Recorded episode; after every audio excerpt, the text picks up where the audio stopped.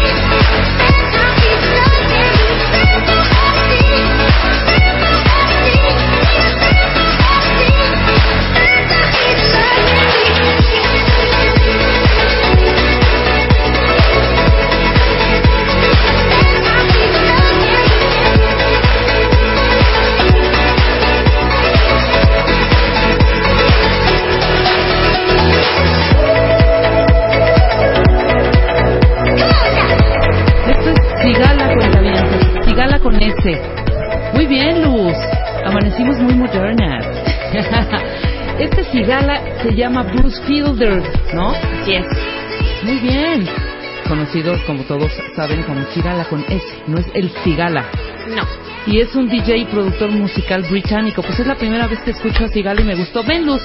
¿Quién te dio esta rola? Parte de la programación de W Radio. Exactamente, Verano del verano W. w. ¿Quién hace los veranos W? ¿Leo, Leo. o Carlita? ¿Leo Luna? Leo Luna. Bueno, y Carlita, la productora de WFM, también nos aporta muy buenas rolas. Doña Carlita Pero esta en particular está muy buena. ¿Les gustó Cuentavientes en este martes mm, caluroso, no? Sin nada de tráfico, al parecer. Ah, sí. A ver, súbele. Me gustó mucho. ¿Ya se acabó la rola? No, está padre.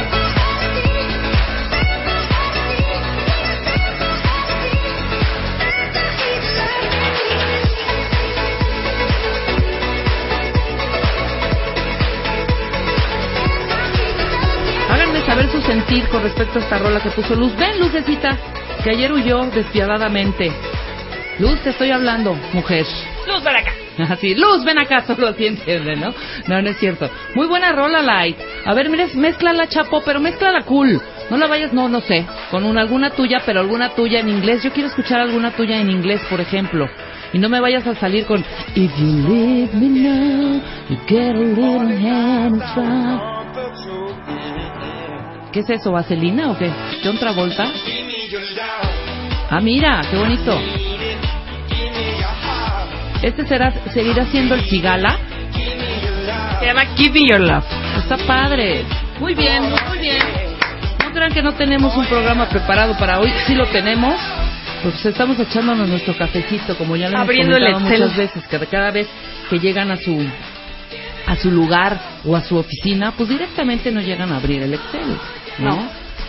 ¿Qué será lo primero que abran? ¿El Excel o el Facebook? Vamos a hacer una, una encuesta. ¿Qué abren? ¿El Excel, el Word, el Photoshop, el... um, ¿Qué otro programa hay de estos? Paintbrush. No, no, no, no, no. De trabajo. ¿Qué es lo que primero que Toda la abren en paquetería su, en su Office. compu? Ajá. Word, PowerPoint, Directamente a la Excel. paquetería Office o las redes.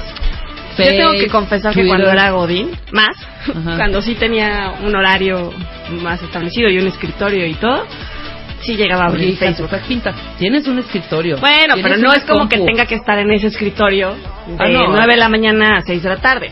No, ¿no? pero sí te ha pasado que estás de una O sea, sí a tenía que ocho. llegar directo a un escritorio a medio no perder había el esta tiempo. parte, no había esta alberquita a No. gusto, no, había este caldo. No, no lo había. Este caldo. ¿Y qué abrías primero? Facebook. Facebook. Facebook, Twitter. ¿Y tú, Luz? Am, Cuando eras más godina que hoy. no, sí llegaba a abrir porque si no acababa lo que tenía que hacer, me regañaban. A ver, yo quiero saber qué dicen los cuentavientes. Abría mi WhatsApp. Outlook. Váyanse prendiendo, ¿eh? WhatsApp. ¿Cómo que WhatsApp, Outlook. Ah, no, WhatsApp y Outlook. Outlook son los correos. Exacto. Claro. ¿Qué Ah, claro, llegabas a abrir tu correo, descargarlos nada más para ver que no hubiera una urgencia. Sí, claro. Y entonces mientras se descargaban ya abrías Facebook. Claro, porque Abrías antes no tenías Twitter. vinculado tu correo al celular. Exactamente. Porque eras pobre. No, porque no se llamaba la Porque no trabajaba. La tecnología, ¿no? Pues sí. Por supuesto que no. Ah, esta canción que acaba de andar Fer me gusta mucho. Tengo ¿Cuál que es? decirlo. Ay, te la vamos a poner, Fer. De verdad, Saya, a mí también me gusta mucho, fíjate, aunque no creas. A ver, búscala. Eh, La pongo- acá la tengo si quieres. Ah, tú la tienes, pues que la vaya buscando. El barbón me regaña porque dice que Mándenos está... un par de rolitas también como en este tenor. A ver qué opinan ellos. Dice el barbón que esto está a dos segundos de ese reggaetón. ¿Cuál? El, esta decía Saya. de, ch- de Chap Cheap. Thrills. Ah, Cheap Thrills. Perdón, Cheap Thrills. Ok, la vamos a poner. Mándenme algunos para ir poniendo algunas rolitas. Mientras les voy diciendo que vamos a tener hoy. Quiero que me digan en, eh, por, por los, por, lo, por, el, em, por el Twitter todos los cuentavientes que nos están escuchando en este momento. Perdón, se me fue la saliva. ¿Qué tan besadores son? ¿Realmente se sienten unos fregones para besar? ¿Y por qué? Quiero saber la razón. ¿Por qué? Porque se los han dicho, porque ellos sienten que sí, mueven la boquita, etcétera, etcétera. Pues viene Leopi para vamos a hablar las reglas del beso, porque aunque no lo crean, hay reglas para besar.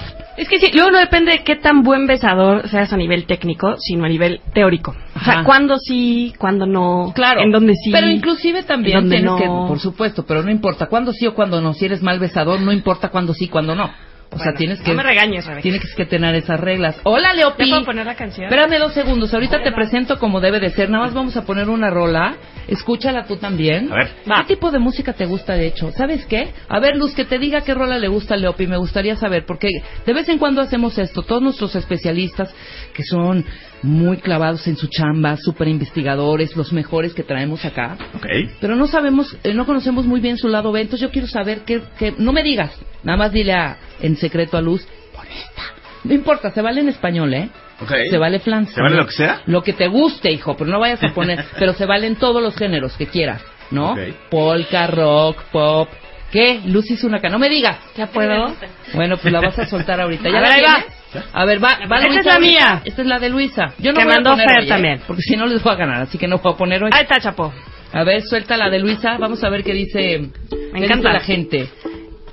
Se llama, preséntala. Esto es Cheap Thrills Ajá. y es de Saya, la australiana. Saya. Y baila. Para los cuentavientes, con amor.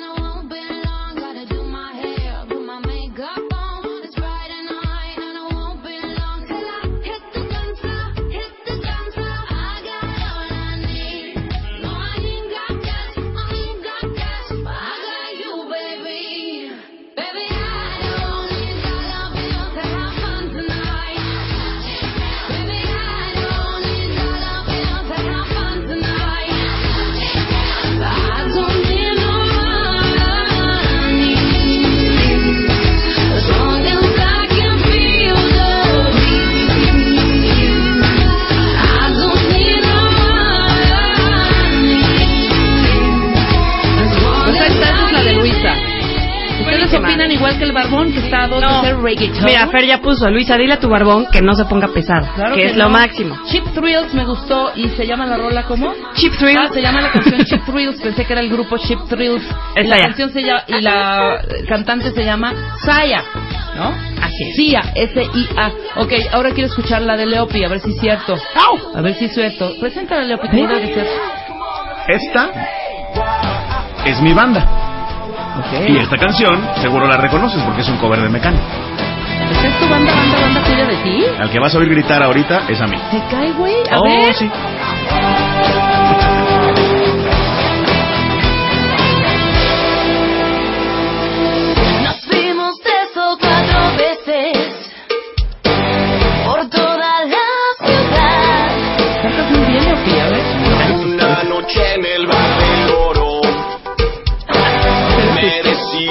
atacar. ¡No me Tú me dijiste 19.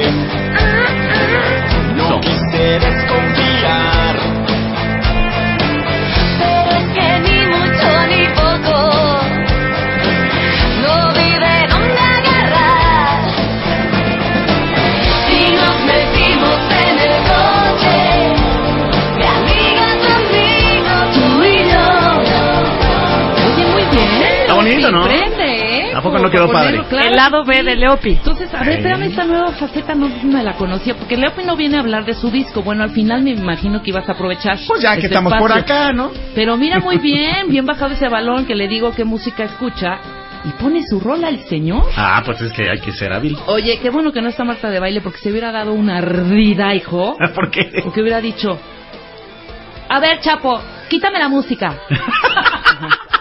a ver, pero un poquito más ronca. Exacto, sí, sí.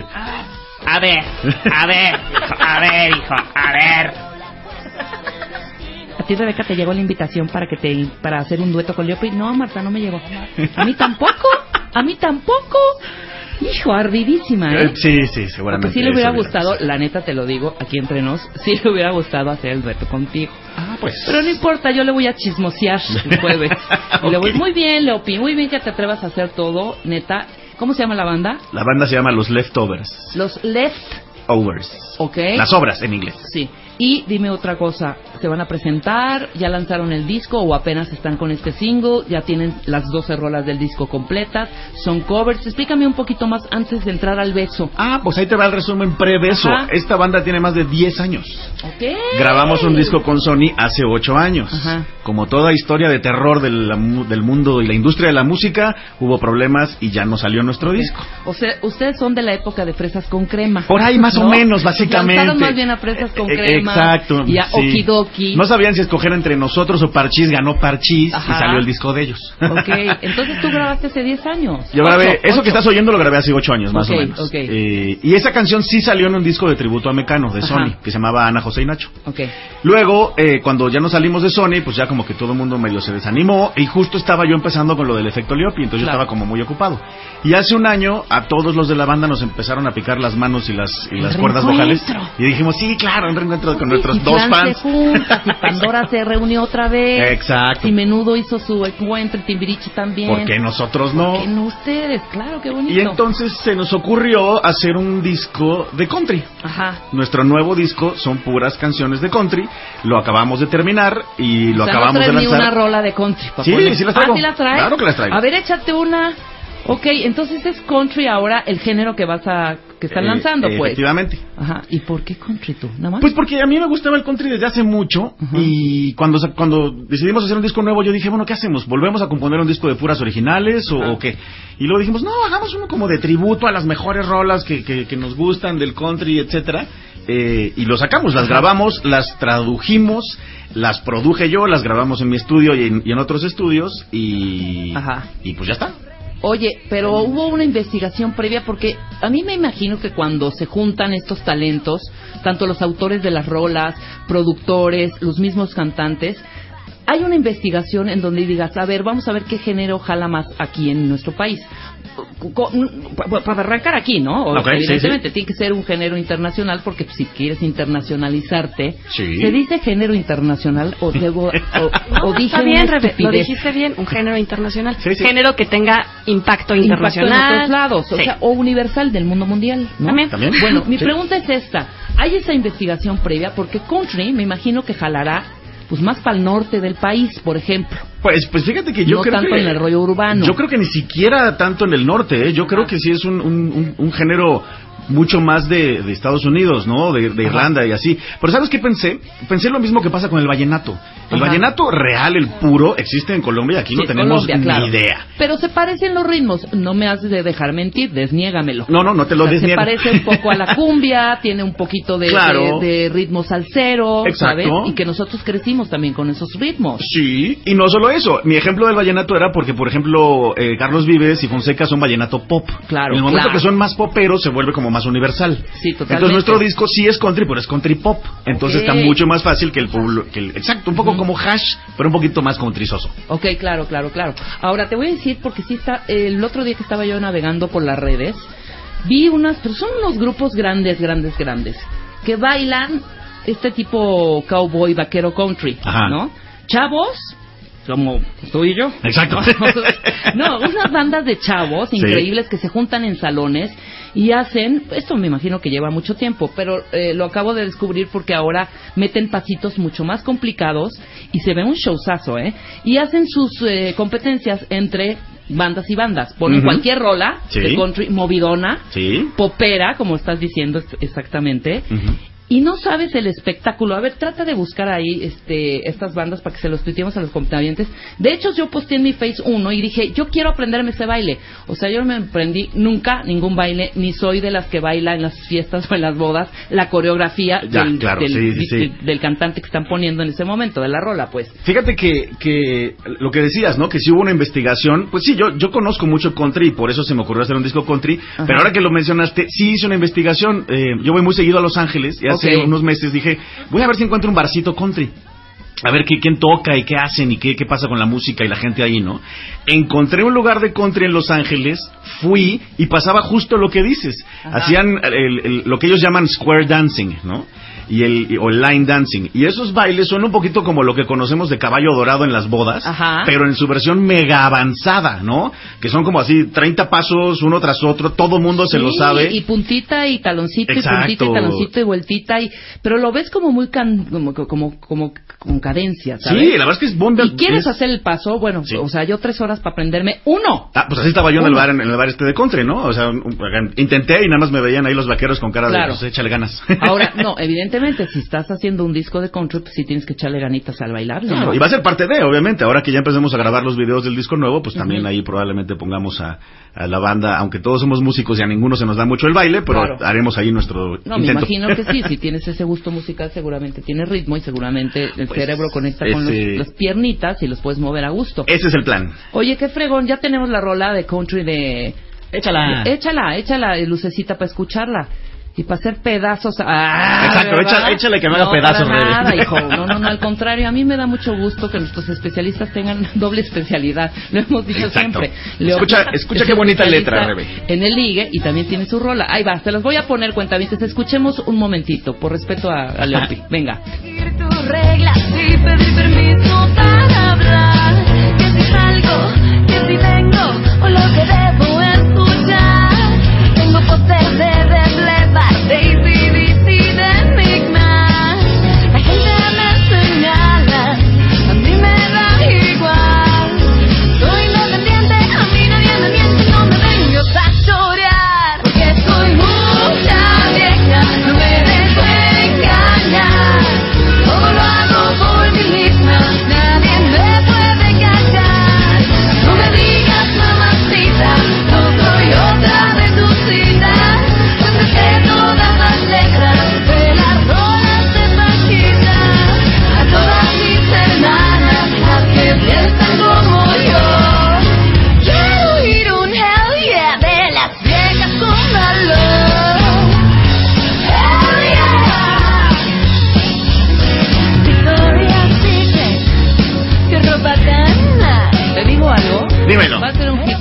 ¿Verdad que sí? Totalmente, está increíble. ¿A poco no está buena? Está muy bien. ¿Y las letras quién, de quiénes son? ¿De tuya- tuyas y de la compañera que canta? ¿Quién es, de hecho? Eh, eh, la que canta se llama Pamela Jan. Ajá. Me hubiera encantado invitarla, pero está embarazadísima. Ok. Y no queremos que traiga un niño en la cabina. Ajá. Este, por lo menos no el- el cuando llegue al mundo, ¿no?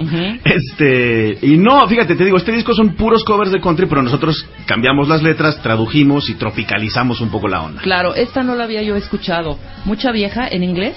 Redneck, Redneck Girl. Ah, ok. no, Redneck Woman. Ok. De Gretchen Wilson. Oye, muy bien. Sí, muy está bien, padre, ¿no? Está bien onda. divertido. O sea, no dudo, no dudo que en breve, ¿cuándo lo lanzas oficialmente? Pues en eso estamos, ya tenemos la página arriba, ya están las canciones en la página. Ya te eché un aquí un, un poquito de tu... De, Híjole, ya pueden. Da la página. Ah, pues sí, métanse. en- eh, la página es www.losleftovers. Ajá. Se escribe con B chiquita. Losleftovers.com. Y también nuestro Facebook, Instagram, Twitter, todos son los leftovers. Me encantó Leftovers, ¿Verdad está padre, com. Ok, entonces, al regresar... Al regresar. Muy bien, Leopi, muy bien. Gracias. Rebe, gracias. Al regresar del corte, ahora sí vamos a hablar las reglas del beso, que Órale. es el tema que vamos a tocar el día de hoy con Leopi. Venga.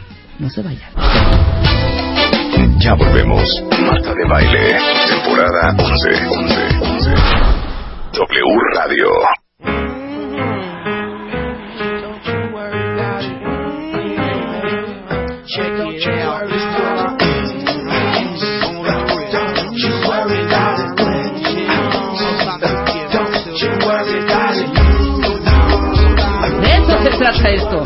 Ahí está tu entrada, mi querido Leopi. ¿Cómo estás? ¡Eh! Todo bien. La gente, muy buenos comentarios, ¿eh? Qué chido, muy, qué cool. Muy buenos, exactamente. Aquí traemos, a, ya saben, especialistas, valga la redundancia, con doble especialidad. muy bien. Y esa faceta no te la conocíamos, Ah, la teníamos pues es que- guardadita. Muy bien. Ahora sí, las reglas del beso. Porque aquí teníamos una medio polémica, Luisa y yo, que me decía, no, hija, es que hay reglas, cuándo sí, cuándo no. no. O Si sea, eres mal besador, a ver, no importa cuándo lo sí, que no. dije fue, puedes ser un muy buen besador y no tener el conocimiento teórico. O sea, necesitas tener la técnica y besar bien. Y además necesitas no ser un atascado, no ser un impertinente, no ser un fuera de lugar. Eso es lo que quería decir. Sí, voy a, Exactamente. tener, voy a tener que estar con ella esta vez, Rebe, porque sí. Digo, además, ¿qué, tal- ¿qué tal que eres un gran besador y, te- y un día se te ocurre besarte a alguien nada más porque te gustó? Bueno, Ajá. sí, estoy de O acuerdo. casa de los También hay momentos, hay momentos, Eh, hay reglas. De eso vamos a hablar. Eso, vamos a ver las reglas. Pero yo sí quisiera cañón. saber si los cuentavientes se creen buenos besadores y por qué. Ah, bueno, eso O sí. malos y por qué. No También. se pueden decir, siento que soy malo porque saco mucho la lengua. Claro. ¿No? O tal vez si se besaron a alguien que besaba muy mal, ¿qué fue lo que hizo mal? Claro, exactamente, muy bien. Pues empecemos, Leo. Pues órale, pues ahí les va, De fíjense. lleno. Eh, bueno, varias cosas aquí, ¿no? Porque pues obviamente hay de besos a besos. Ajá. Tenemos el beso ya con tu cónyuge, con, con tu marido, marida, etcétera, que pues ahí ya prácticamente se vale lo que sea, casi casi. Pero igual va a haber reglas. Pero entonces vámonos en orden, vámonos primero a los primeros besos. Ok. Eso sí requieren de, de estrategia, de técnica, De- de de momento, protocolo. de protocolo, Claro. etcétera, ¿no? Entonces vamos a ver las reglas de los primeros besos para que mis, mis queridos churumbeles, cuentavientes y radioescuchas Ajá. no vayan a meter las cuatro. Venga. Vamos a empezar si quieren por lo que no se debe hacer porque siempre es más divertido. Órale. Entonces, chicos, número uno, si ya de plano vas a dar un beso, antes de que te lances como el borras y creas todos los memes que hay que dicen que un beso nunca se pide, se roba y esas cosas, hazlo pero solo si tienes una señal inequívoca de que ya puedes. Ok. Esa frase ¿Cuál de- es esa? ¿Cuál es esa? Porque Ah, luego nos pues- confundimos. A- ahí les va. Yo, yo, yo lo mido de, de, varias, de varias formas.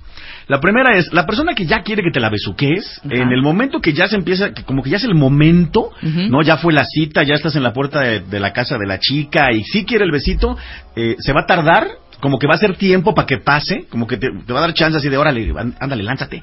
Y además es probable que te vea a los ojos y a la boca, tal vez inconscientemente, como haciéndote que te fijes y pienses en, en su boca. Claro.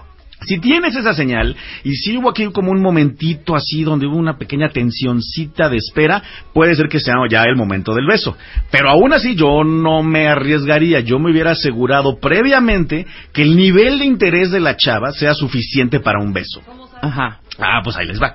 ¿no? Eh, seguramente eh, no me van a dejar mentir, pero ha- han habido galanes con los que ha salido y que, con los que de cierta forma podías medir qué tan interesado estaba. ¿no? Exacto. Les apuesto, mis queridas niñas aquí panelistas, que aunque tengan parejas o no, hay uno o dos, tres perros tras de ustedes que puedes decir que su nivel de interés en ti es nueve. Sí. Porque diario te, te busca, te manda mensajes, siempre te invita, siempre está ahí, ¿no? Claro, claro. Y sin embargo hay otros con los que tal vez hasta está saliendo, pero que el muchacho te habla cada cinco días o cuando se acuerda, y podemos decir más o menos a ojo de buen cubero que su nivel de interés es tres.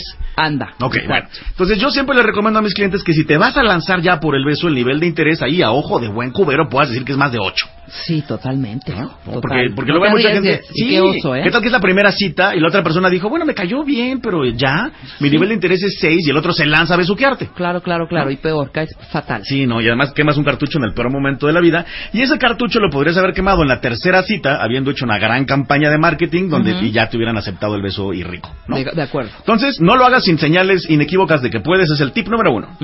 Ahora, lo que está mal, niños, si te la vas a jugar ya por el beso, llegó el momento de la verdad y de los intercambios, vamos a evitar los siguientes ingredientes en tu aliento. Ajá. El ajo, claro.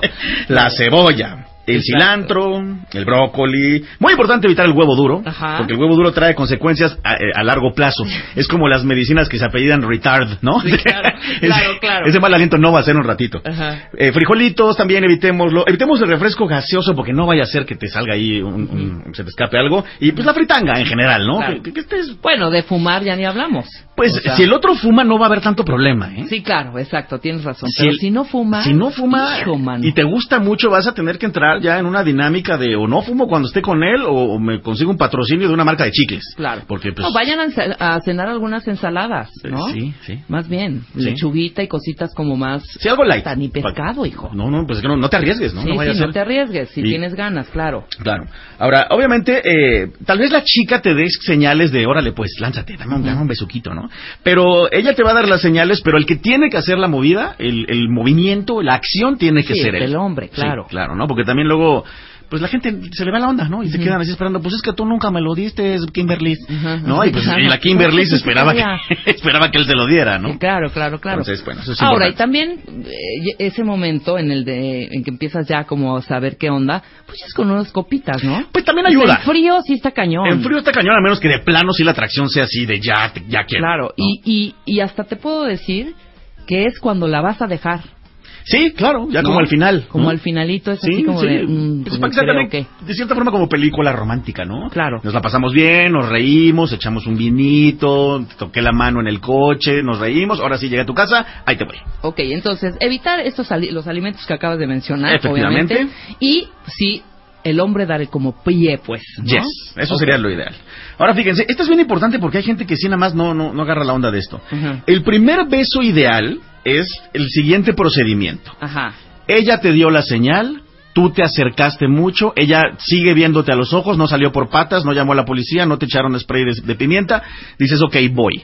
En ese momento que vas, le vas a dar nada más un kiko chiquito y te vas a quedar ahí a un centímetro de ella. O sea, le das el kiko, Ajá. aguantas así de hold it, hold it, y luego ya te lanzas por más beso. Claro. Y eso a lo que te vas a lanzar, a lo que acabo de llamar más beso, no es lengua a la garganta. Por piedad, exacto. Sí, sí, sí, no es el aborazamiento No, no, total. no, no, no. El primer beso tienes que pensar, esto es tip para hombres más que nada, ¿eh? Tienes que pensar que ella quiere sentir que fue un beso lindo, tierno, rico, bonito y que no te la quieres encamar en ese momento. Que alguien puso. ¿Qué puso? ¿Qué? El primer beso de primer date iba bien hasta que se pasó a mi oído y metió la lengua. Es que Sentía Ah. la saliva en el tímpano. O sea, ¿en qué Ah. momento? Debut y despedida. Sí, claro. ¿En qué momento salen ustedes de, de las coordenadas, hombre? Pues es el beso, güey. Sí, pero uno se emociona, Rebe, uno se deja y también las manitas, por ahí también, ahorita- hay que tenerlas sí, amarradas, ahorita ¿eh? vamos a llegar a ese tema porque Sí, es parte de lo... pasan. Sí, sí. Entonces, sí, no ser aborazado y no empezar a Exacto. meter lengua hasta la garganta. Exacto, va- vamos light, el, el primer beso, Exacto. ¿no? Leve, ¿no? Ahora fíjate, eso, eso de light, pues hay que definirlo, ¿no? Sí. Entonces, ese primer beso debe ser, vaya, les van unos cuantos adjetivos calificativos. Leve, despacio, no, no, no, no hagas, no, no te emociones. Con cadencia. Con cadencia bonito, romántico, ¿no? Claro. Vamos a De me evitar. gustas eh, mucho. Sí, No sí. de te quiero, mm. Eh, No, exacto, no de te quiero horizontalizar ya.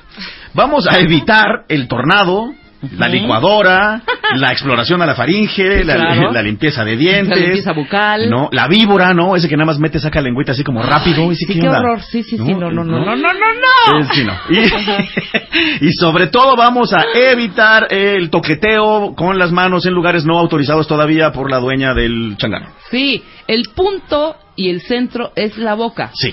Puedes agarrar carita, ¿no? Eh, puedes agarrar, sí, hay cosas que puedes agarrar, claro, obviamente, por supuesto. ¿no? Ahí, hasta ahí, Exacto. señores. Pero ese es el área. Exacto. No se bajen, no se suban, nada. No, no, no. Vamos a ver la- las ma- las- los lugares autorizados para poner las manos durante el beso. Oye, pero espérame, antes de que Ah, pases bueno, con las manos con las manos autorizadas, este, se puede, yo digo que no. Ok, a ver. O sea, que te pregunten, ¿te puedo dar un beso? Ay, no lo hagan. Pero hay quien lo hace. Sí, lo ideal sería... oyes, oyes, y yo, hoy es viernes. No, oyes, ¿te puedo dar un beso? Es que me encanta. Es que no, ese no puedes, es, el no puedes. es el equivalente a lo que alguna vez la jefa decía de él. Me gustas. Eh, O sea, como no tienes que ser explícito, más Sí, bien sí. haces las cosas. Me inquietas. ¿Te puedo dar un beso? No, no puedes. Adiós. Sí, no, lo, lo ideal es no hablar del tema, tal vez, ¿no? Ahora, fíjate, hay formas en las que podrías sí tal vez utilizar el tema hablado antes sin que sea tan... tan Por WhatsApp. Sí, sí, por WhatsApp, exacto. No, güey, pero es que sí, es- es- está muy fuerte. Está muy fuerte, está muy fuerte. Pero fíjate, yo, yo hay un truquito que, que le enseño a mis clientes que muchas veces ayuda Ajá. a generar ese primer beso. Entonces, fíjate, podría ser el viejo y conocido truco, mensaje que le manda una chica a un chico, donde le- que el chico como que da señales, pero no. Y ella le manda un mensaje que diga, oye, ¿qué crees? Y él, pues, ¿qué? Y ella le dice, soñé contigo. ¿Qué Entonces, soñaste? Exacto, obviamente ya le picó, ya nos claro. picó. Si eres hombre, ya te picaron ahí el nervio de no Sí. manches, dime que soñaste.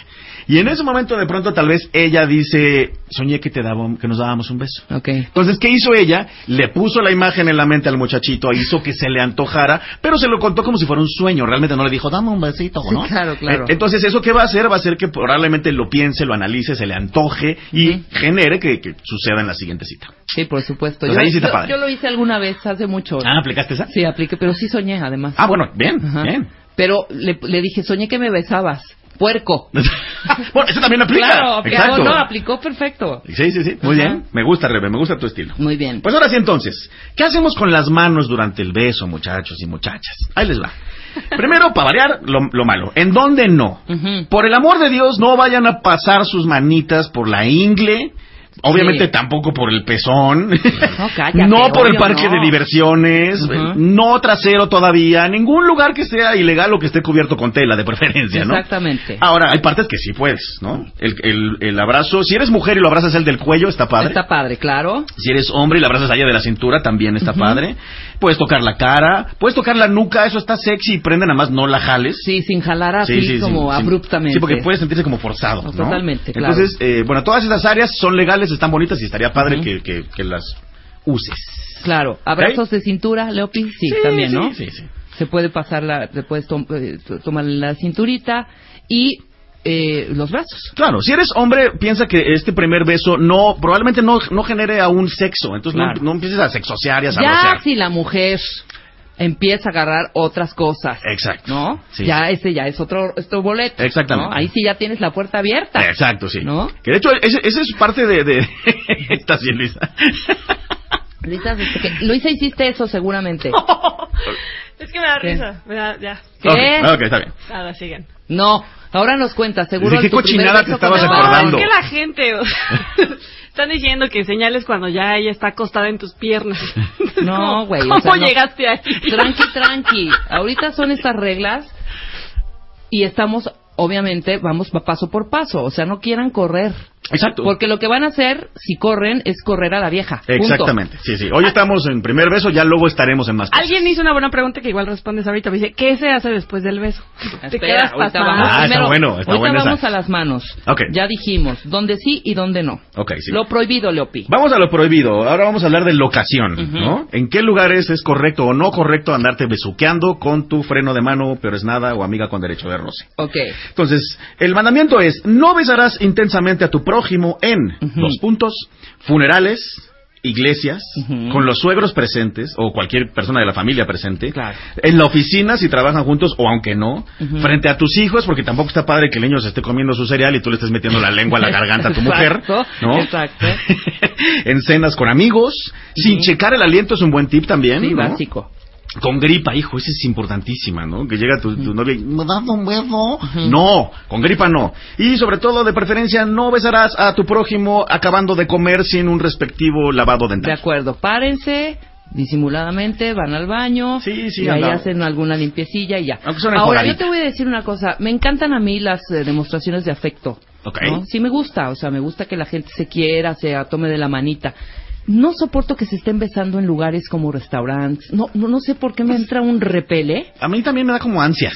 Un bar dices, bueno, está oscurillo y viene al caso, y, eh, pero he visto cada demostración tan exagerada en restaurantes. Ay, no, no, no, no. Sí, no, va- sí, digo, si de, si de verdad quieres echarle ahí una, una exploración a sus amígdalas, pues en, en tu casa. La última que me tocó, que Mm, casi los pateó, perdón, y no, pues, no por rancia ni mucho menos, porque aparte no avanzaba la fila de un súper. Ok. Entonces ahí están los dos, como que fueron a comprar su comidita de, pues para la oficina. Ajá. Yo iba a comprar también la mía, Sí. pero unos besu unas besuqueadas, o sea, ya sabes, y aparte con sus topes de albóndigas y de... que dije, ya se me cagó el hambre también a mí. Sí, sí, o sea, sí. hay unos, unos ruidos espantosos, la gente esperando, si, si avanzan. Eh, sí, además eso, el ruido. En la fila del súper, hijo. o sea, sí. besuqueadonas que yo dije, esto se me hace que igual ya hasta pueden ser amantes. Yo ya me hice una historia, ¿me Ah, entiendes? bueno, pues sí, también podría ser. Pero, Uno nunca sabe. ¿quién se besa en la fila de un súper con, eh, eh, con dos toppers de albóndigas y de chile relleno? No, sí, no. O No, sea, no no, está cool. No. no lo hagas, Y no por solo, favor. no solo no está cool por la gente que, que, que tiene que presenciar el espectáculo, sino- no, también no está cool porque de cierta forma empiezas, yo lo siento así, a desvalorizar un beso que podría Claro. ser muy bonito y muy potente, ¿no? Eh, mírenlo, la metáfora es como, como las fotos de perfil, ¿no? Hay gente que pone su foto de perfil y en el fondo se ve el cielo azul y hay gente que pone su foto de perfil y en el fondo se ve el lavatrastes lleno de platos. Sí, claro. ¿No? Entonces dices, no, ahí no. Entonces Claro. lo mismo, si le vas a dar un beso a la chava o al chavo y quieres que te recuerde locación. como el beso, hazlo en un lugar lindo, oscurito, Totalmente. velitas, musiquita, no en la fila 3 de abarrotes. O, o dale un besito, pero de un segundo, así de piquito, así, Exacto. rico y ya. Muy bien. No, no Así- te quedes horas. Así debe ser. Ahí está, muy bien. Ahí les, va, ahí les va otro tip muy importante, muy bonito, porque luego uno pretende besuquear y hacer lo que tú estás acostumbrado, lo que a ti te gusta o lo que tú consideras correcto, ¿no? Ajá. Entonces aquí el tip es este, bailar, eh, besarte a alguien es como bailar con alguien, ¿no? Es una cosa de dos donde tienes que empatizar y buscar y aprender lo más rápido posible qué le gusta a la otra persona. Ajá. La otra persona cuando te bese va a hacer lo que le gusta que le hagan. Ese, es el- Ok. ese tip es importantísimo. Muy bueno, ¿no? claro, O sea, si la persona te muerde suavecito, le va a gustar que la muerda suavecito. Claro. Si la persona no usa lengua, pues tú abstente hasta que la otra sienta suficiente confianza y así, Exacto, ¿no? Vamos a empatizar el- ese besuqueo. De acuerdo. Ok, muy bien. Eh, tenemos todavía más tips que ya son un poco más avanzados y ya tienes eh, tú un poco más eh, de experiencia en esto, ¿no? Que es, besar no es nada más parar la trompita o sacar la lengua, ¿no? De acuerdo. Besar es una cosa que se hace con todo el cuerpo y sobre todo con todo el cerebro, Ujú. ¿no? Si vas a besar a alguien que se sienta que toda tu energía está en el momento, ¿no? Que no estés pensando si dejaste prendidos los frijoles, ¿no? O si no pagaste la tarjeta de crédito, ¿no? O sea, lo que te refieres es que hay que sentirlo. hay que sentirlo y estar 100% en el momento, Sí, ¿no? Porque además los humanos tenemos la mala costumbre de te besas con alguien y tal vez en el momento te acuerdas de algo o te imaginas algo que podría pasar, ¿no? Si- sobre todo si eres hombre, ¿no? Te empieza a ganar la testosterona y dices, ay, ya me la estoy besando, ahorita ya me va a dejar agarrarle, Claro. ¿no? Exacto. Pues no, compadre, no, comadre, quédese en donde está, en el momento, así que rico el beso, Sí, estoy sintiendo texturas, el abracito, el calor, la energía, ¿no? Ok. Muy bien. Es muy importante también eh, el tip de... ah, es importante besar, ¿no? Luego a la gente, pues ya me casé, ya tengo una relación, ya tenemos muchos problemas y, y demás, y ya no besas a tu pareja. Y ya ni un beso. Ya ni un Está besito, cañón. carajo. Y un besito no se le niega a nadie. Totalmente. Un beso es un recordatorio que la persona sigue siendo importante para ti, transmites energía, lo hace sentir que es un lugar seguro, o sea que todo está bien cuando hay un beso con tu pareja, ¿no? Sí, claro, claro. Así es, mis queridos. Ahora dime, entonces, después del beso, que era una pregunta que tenía un cuentaviente, ya besaste rico a gusto, ¿qué haces? Pues hay muchas... Hablas del clima. ok. Hay muchas cosas que puedes hacer. Eh, de- va a depender obviamente de la persona, lo que sepas de ella, lo que puedas considerar que le guste y demás, ¿no? Ajá. Muchas veces después del beso aplica el abrazo, ¿no? Aunque pues, pues, está depende de cada quien, ¿no? Te quedas ahí en un abracito un ratito. O después del beso también podrías de cierta forma elogiar a la persona, ¿no? Decirle, ah, yo nunca me imaginé que, que qué rico besas. Oye, tú muy bien. Sí, claro. Depende de cada quien, porque va a haber otras personas que también van a decir, güey, ne- ni al caso, ¿no? Oye, si es la- el primer date, es otra pregunta que nos hacen aquí. Si es el primer date y ya conectaron cañón, hay super química, ¿no? Están en un barecín. Sí. ¿Se vale que uno de los dos diga, vámonos a, la casa? Pues o, o no la primer date? Yo no Yo lo digo que no. recomendaría. Yo no lo recomendaría porque la otra persona podría malinterpretarlo. Ajá. ¿No? O sea, si eres hombre y le dices a la chava, oye, vámonos a mi, a mi casa, pues ya es como el clásico te invito a ver una peli, Sí, ¿no? claro, por que hoy en el supuesto. 2016 ya casi el 90% del planeta asume que te están invitando a cuchiplanchar. Claro. Entonces, pues mejor no, y no vaya a ser que la otra diga, ay, este ya, ya dijo, ya me vi, y se Ajá. enoje, ¿no? Claro, claro. O al revés, ¿no? Si sale de ella, él podría malinterpretarlo, llegar a la casa de ella o de él, y él, por mala interpretación, brincarle encima cuando ella no quería eso. Sí, claro, igual querían oír música, neta. Exactamente, Ella entonces- quería oír música. Entonces, Sí. mejor aguántense Mejor y no. espérense dos o tres dates o cuánto Pues será sí, bueno. yo, yo- yo creo que el chiste es que vaya creciendo la cosa, ¿no? Si el primer date no pasó nada, y el segundo hubo, hubo un kiko, y el tercero hubo un beso bien, en el cuarto, pues ya vamos avanzando. Ok, maravilloso. Luisa tiene cara de que nos Sí, quiere ver. contar una No, anécdota. ¿Qué dicen los Están cuentavientes? ¿Qué preguntando dicen los aquí, cuentavientes? Hay varios hombres preguntando qué onda con la mujer que da el primer beso. O sea, como que sí hay hombres que se sacan de onda con eso. Y No, hay sí, muchas mujeres que dicen haber dado el primer beso. Ok, bueno, ahí les Pues, va. ¿ahí qué? Eh, hombres, si, si ella es la que se lanza por el primer beso, en lugar de, de friquearte y asustarte, deberías darle gracias a Dios, por el amor de Dios. Sí, claro, te está pelando, idiota. Exacto, obviamente quiere contigo, obviamente Y le le gustas, gustas. y ya te ahorraron el clásico y tan temido riesgo de lanzarte tú y que te volteen la cara. Que no me dejarán mentir los queridos hombres que están escuchando esto, si alguna vez te aplicaron esa se siente horrible. Y ahora muy santurrones de que, ay, no, la mujer es la primera que da el paso. Qué bonito también, hombre. Sí, está padre. mujeres valientes, mujeres que Sí. Mujeres que les gustan también. y- Eso- ini- iniciar algo. Eso Sí, está padrísimo. Eso está padre. Pero ahora fíjense, chicas, porque aquí va el tip para ustedes. Nos guste o no, seguimos viviendo en una sociedad un poco machista, si no es que un mucho. Totalmente. Entonces, yo te recomendaría más que lanzarte por el beso, darle a tu querido humano macho en- que está en tu presencia señales de que ya lo puede hacer, o hacer que se le antoje, o Claro. tal vez hasta una broma en serio, o si no, mencionar y llevarte el tema hacia los besos, el tema de plática, en lugar de lanzarte a besuquearlo. Sí, claro. ¿no? Como, como que él sienta, ay, mira, me, me- se está pintando los labios enfrente de mí, ya, ya trae su atención a tu boca. Sí. Y luego empiezas a hablar de que, no, algún beso del pasado, que te burlas de alguien que te besó muy mal. ¿no? O es más, hasta le dices, oíste el programa de, eh, W de los besos, estuvo buenísimo. Lo que sea, que te lleve a los besos y que haga que él se le antoje para que él se lance. Claro, acuérdense que los hombres son cazadores por Sí, naturaleza. tenemos que Entonces sentir- les gusta esa partecita. Entonces nosotros como somos muy inteligentes, Sí. entonces más bien aprovechemos nuestros atributos para que él se sienta a gusto en la alberquita y se acerque y te dé el beso. ¿no? Exacto, tú Aunque pones tú el te anzuelo. de ganas de dárselo. Sí. ¿No? Tú pones el anzuelo. Muy bien, Leopi. Pues mira, dos facetas interesantes. La, la de cantante, cantautor. A la orden. ¿No? Escritor y con, y con todo y con todo tu disco ya listo para salir adelante. Gracias. Y bueno, ¿y tienes cursos ahora? Tengo cursos, sí, tengo cursos por todos lados. Voy este fin de semana a Mazatlán. Ujú. Si estás por allá, ahora es cuando. Tengo cursos en Veracruz, tengo cursos en Guadalajara, tengo uno en el DF. Todas las fechas de los cursos están en mi página. Tú si quieren más fácil, métanse ahí. Perfecto. La página es www.elefectoleopi.com y todas mis redes sociales, Facebook, Instagram y Twitter son El Efecto Leopi. Síganme en, en ellas porque si me siguen además ganan descuentos y cosas. Y si quieren venir a un curso en tu ciudad o una asesoría personal donde te diga yo cómo ligarte a esa chiquita o ese chiquito, en esas redes y en mi página me escribes, yo contesto todo. Maravilloso. ¡Yay! Ya estamos, perfecto. Y también los, left, los leftovers. Los com leftovers, Para oír todo el material discográfico y todas las rolas que tienes ahí, que me imagino ya subiste algunas. Ya, ya está todo el disco Ya nuevo en la disco página. listo. Entonces, si quieren oírnos y, y destruirnos y conversar y ver fotos y videos y lo que sea, métanse a nuestra No, hay página. que apoyar, hay que apoyar. Eso, sí, métanse, está padre. Nosotros hacemos una pausa. Muchas gracias, Leopi. Un placer. Al regresar ya está Elisa Quejeiro aquí. Vamos a hablar de No todo es fútbol en Brasil. No todos son olímpicos. Clarice Lispector, porque ustedes lo pidieron al regresar del corte.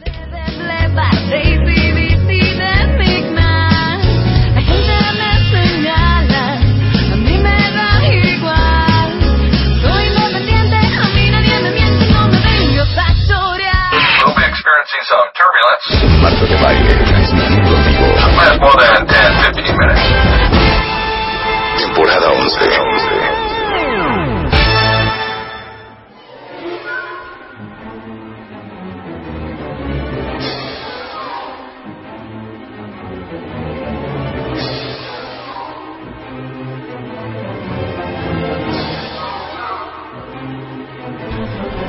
De regreso en W Radio, 11 de la mañana con 6 minutos.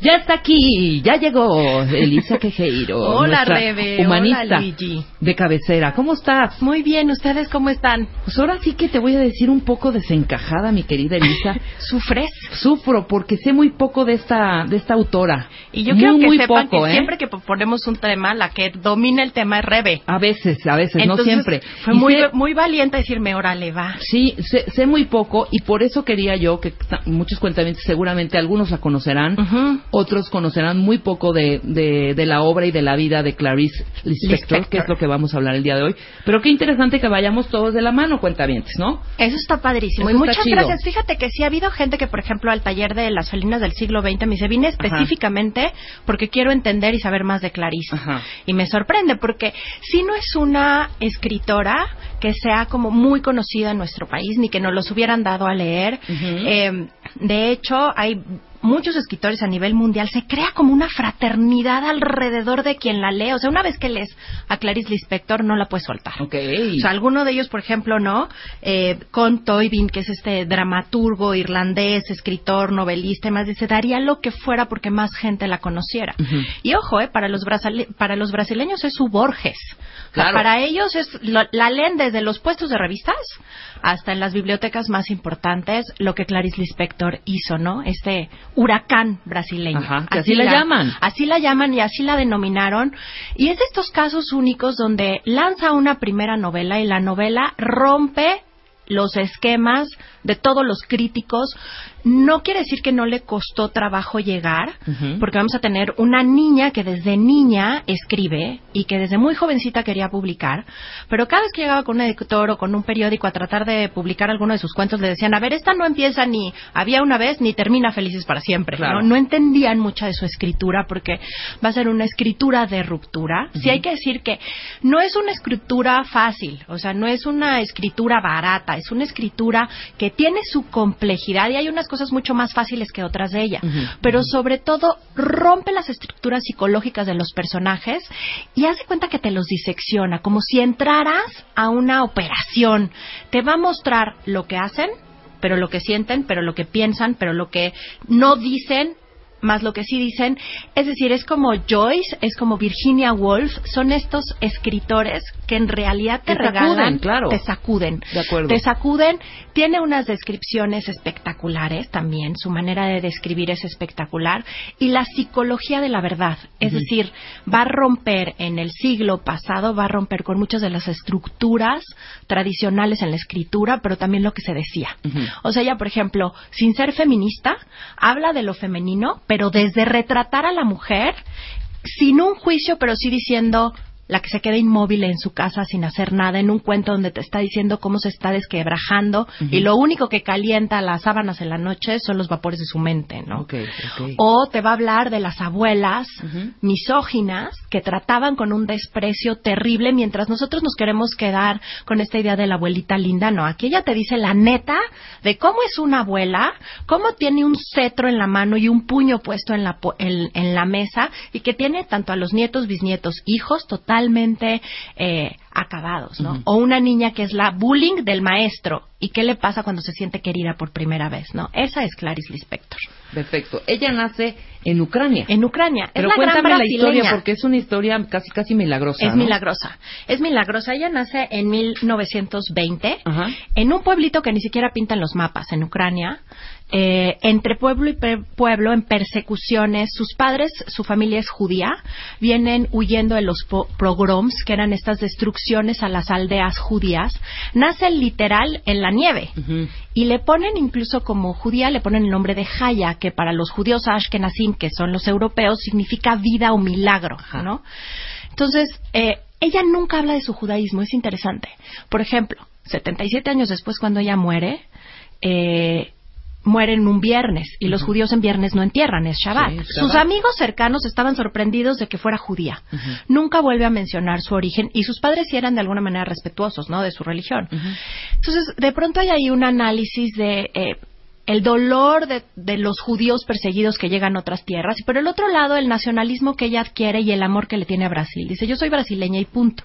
Lo que sí vamos a ver muy al estilo de Kafka es como una cierta cabalística incluida en sus cuentos. Siempre producía siete cuentos eh, y un cuestionamiento a Dios muy fuerte, Rebe. O sea, en, tanto en los cuentos como en la vida. Tiene una cita que... eh, que es fuerte de su vida, donde dice, si tanto amor recibí dentro de mí y continúo inquieta e infeliz, es porque necesito que Dios venga, que venga antes de que sea demasiado tarde. O sea, como esta ausencia también de Dios. ¿no? Exacto, exacto. Ahora ella se crea como una niña feliz. Su vida no termina así, sí tiene un cierto dramatismo y soledad.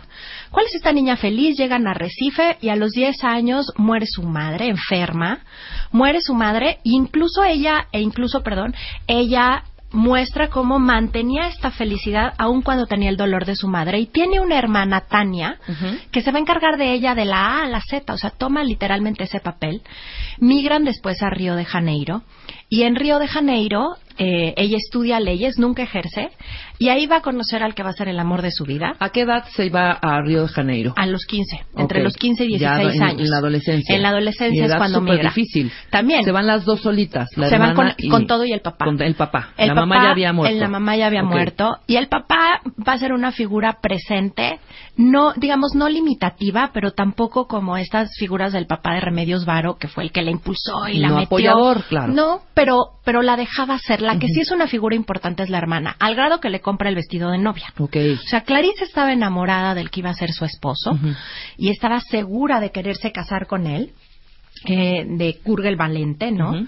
Pero no sabía lo que era casarse con un diplomático. Él se convierte en un diplomático muy importante brasileño y resulta que se va con ella, se va con él a la Europa de la posguerra y cumplir con el papel de ser una esposa de diplomático está muy cañón. Sí, cómo no. O sea, son mantén eh, la mesa puesta, los invitados hechos, después tiene dos hijos a los cuales también atiende.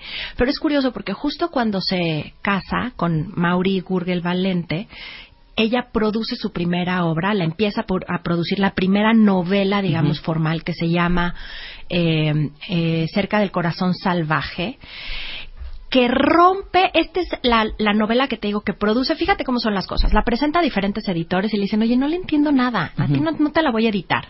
Hasta que hay un diario muy valiente, brasileño, que se llama Anuit, que también ya le sacaba algunos reportajes, porque ella siempre va a vivir entre periodista y escritora. Le sacaba algunos reportajes y le dice, mira, va, pero no sabemos si va a pegar. Entonces no te va a costar imprimirla, nosotros la publicamos, pero no ganas nada. Bueno, Sí, se claro. volvieron millonarios porque Sí. se vendió como pan caliente. Luego, luego las críticas llegaron diciendo aquí hay una nueva narradora, gana premios incluso este primer libro, ¿no? Y al mismo tiempo se casa y se va. Entonces, las noticias de su éxito, el éxito en Clarisa al principio la avasalla, o sea, la rebasa y no sabe muy bien qué hacer con eso. Eh, justo muchos le decían que escribía como Joyce o como Virginia Woolf y ella en las primeras entrevistas muy jovencita, tiene como 24 años cuando lo produce, cuando la produce, cuando sale, dice, perdón, no he leído a Joyce, ¿no? O sea, tener esta valentía de decir yo no he leído a Joyce y para los nuestros cuentavientes y todos los que nos escuchan, Joyce es, es un hombre que rompe con el estilo de literatura en una obra que se llama El Ulises, el cual él sí no vivió para ver su éxito, se murió de hambre literalmente, pero el último capítulo del Ulises es el primer capítulo que se escribe sin comas, puntos, sin nada de puntuación y es el interior de una mujer. O sea, Exacto. todo lo que está pasando en el interior de una mujer. Después se vuelve famosísimo y la misma Clarice dice no lo he leído. Después su perro se va a llamar Ulises, ¿no? Claro. Señal de que se enamoró Pero de si Joyce. busquen, si están como interesados para ver esta obra de James Joyce, Ujú. sí es una, una, es un gran libro. Es eh, uno de los, e- ese sí, para que sepas, al James Joyce sí me lo devoré, me encanta. Seguro. Y yo sí les, les recomiendo, bueno, todo libro deja algo, pero sobre todo este, el de Ulises. el del Ulises. Búsquenlo, cuentavientes. No sé si en Amazon pueden descargarlo o, eh, o si no, vayan al Vayan a buscarlo, porque además ya son clásicos que pena. no son caros y es Claro. un libro que hay que tener. O sea, de pronto es como 100 años de soledad Exactamente, que tiene que estar en tu librero. y que algún día tienes que atreverte a entrarle, ¿no? Al porque además es un libro que es, como les diría Luisa, un masacote, ¿no? Ujú. Así choncho, pero solo es un día Es en la vida un de una persona. Exactamente. Y lo que va pasando. Ese es el mérito. Ese es el mérito. Claro. Y ese último capítulo donde lo mismo está oyendo ladrar al perro que lo Claro, que está no sintiendo. no spoilerés, que lo lean, que lo lean. Pero sí es maravilloso. Es, de verdad, de verdad es buenísimo. Bueno, vas a amar a Clarice. Claro. Tienes que leer a Clarice porque sin ser una diluidora de Joyce, si se acuerdan habíamos hablado que hay como tres tipos de escritores. El creador, que es el que hace un nuevo género, que en este caso es Joyce, eh, García Márquez, eh, Tolkien, ¿no? Son estos grandes creadores. Luego vienen los diluidores. Ujú. Elena Garro, eh, en el caso, por ejemplo, de, de García Márquez, ¿no? En el Ulises, del Ulises van a ser este estilo Virginia Woolf, Kathleen Mansfield, etcétera, ¿no? Exacto, exacto. Eh, y en el caso de Tolkien, bueno, pues vamos a tener a Rowling, ¿no? Ujú. Con Harry Potter. Con no es lo mismo Potter, El Señor claro. de los Anillos que Harry Potter. Y las dos son obras buenas, Y pero son hay unas que bellezas, son, ¿eh? Las son dos, bellezas. claro. Y vale la pena. Lo que pasa es que los diluidores permiten que una nueva corriente se acerque a ti. Que entre, exactamente. Que entre, que fluya. perfe- que, que, que puedas que pueda ten- puedas tener acceso a, e- a esa obra. a Claro. esa obra. Y después están todos los demás, ¿no? Eso decía mi, mi profesor de literatura, decía creadores, diluidores y todo lo demás. O sea, lo que ya a lo mejor ya no, no sirve, ¿no? O bueno, sí sirve, pero ya no podríamos a lo mejor llamarlo como en esta categoría de grandes, eh, Grandes creadores obras, y grandes obras claro. que no te puedes perder. Totalmente. Entonces, ese es el caso de Clarice Lispector como mujer escritora en el siglo pasado porque crea una nueva manera. Mira, Rebe, tiene una obra que se llama La Pasión según GH. Es una novela así chiquitita, entre sus dos uñas puede caber. No les miento. Y sí, me gusta y saben y he leído mucho. Yo creo que había veces que repetía tres veces una sola página. Esa es una muy filosófica. Tiene una parte, es una escultora, donde resulta que se pone en la garganta una cucaracha porque se siente identificada con, con la cucaracha en un momento específico. Y a lo mejor van a decir, ¿de, de qué hablas, Elisa? ¿Cómo eso por qué va a ser agradable? Y a lo mejor si es la primera vez que te vas a acercar a Clarice Lispector, no le entres por La Pasión según GH, que es su obra eh, como más emblemática, Ajá, como la cumbre. como pues. la cumbre, Ajá. pero sí entrale a través de los cuentos y llegar algún día a leer La Pasión de GH, no se la pueden perder, que es como el Ulises de Joyce. O sea, Claro. Joyce también tiene cuentos, cuentos muy buenos donde es más digerible esta. Hace cuenta que agarran el cerebro, cuentavientes, y lo van partiendo. O sea, van partiendo el cerebro de los personajes y es la primera vez que por escrito se pone. Nosotros no hablamos en punto y coma, ¿no? Hola, estoy pensando esto, punto y coma, sino realmente como estamos pensando, así es Es como tal estos maestría lo ¿eh? logran. Ujú. Hay una coincidencia de estos dos, de Joyce y de Clarice, que me llama la atención. Los dos, eh, sus hijos. Les da esquizofrenia.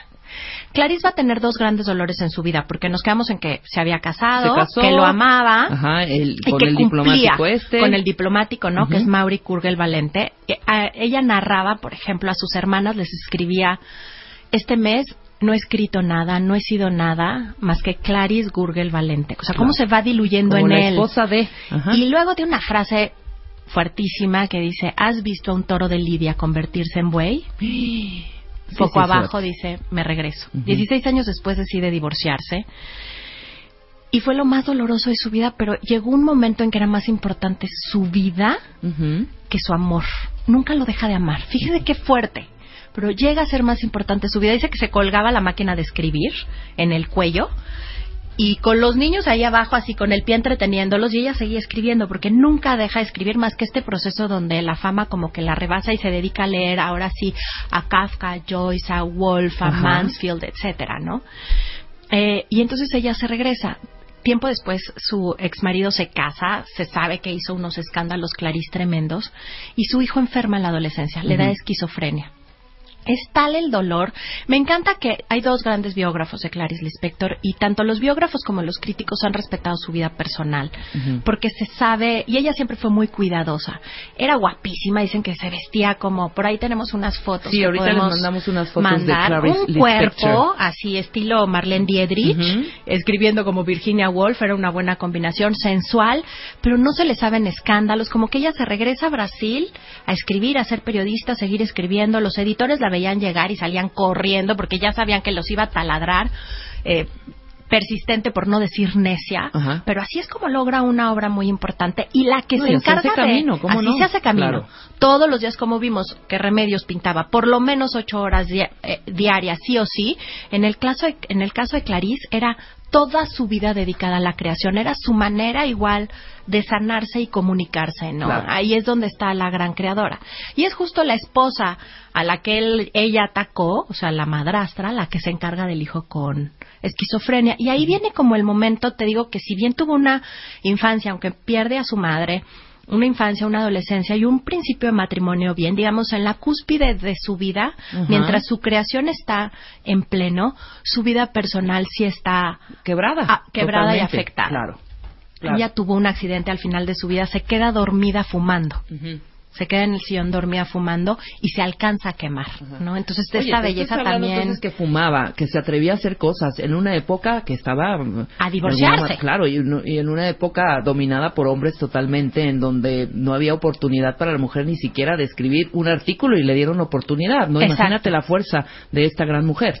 Vamos a hacer una pausa rapidísimo y al regresar del corte continuamos un poco, hablando un poco más de Clarice. Yo le digo Clarice. ¿Es Clarice. No, es Clarice. Clarice, Clarice Lispector. Clarice Lispector. Ajá. ¿Cuánto he escrito y cómo leerla? Porque esto es importantísimo, cuentavientes. Igual vamos a... Hay 20.000 escritores que ni siquiera sabes que existen, ¿no? Por ejemplo, de Clarice, yo, de Clarice o Clarice, yo sé muy poco, muy poquito. De hecho, creo que un cuento que tú me mandaste que te mandé. fue, ajá, el fue de que amor leí, o el de- ajá. cumpleaños, sí. Que estás, eh, empezar por ahí, Por ahí. y empezar a romancear con estos autores es lo bueno. Como dices tú, no empezar con la Con la obra pasión cúspide, GH, exactamente, porque la van a nos tirar. vamos a confundir y te confundes, te aburres quizá, pero sí hay que entender un poco de la vida para, de estas de estas personalidades para entender por qué escribían lo que escribían y en estos en esos tiempos. Y en ¿no? esos tiempos, veamos la descripción, leamos un pedacito de amor para que vean esa descripción. Mira, engánchalos, léelos antes de ir, léeles este pedacito de amor, cuentavientes, en oreja, para que se vayan enamorando y vayan abriendo los libros. Dice así, tú me dices hasta dónde nos da Venga, tiempo. venga, venga. Por caminos torcidos había venido a caer en un destino de mujer, con la sorpresa de caber en él como si ella lo hubiera inventado. El hombre con el que se había casado era un hombre de verdad.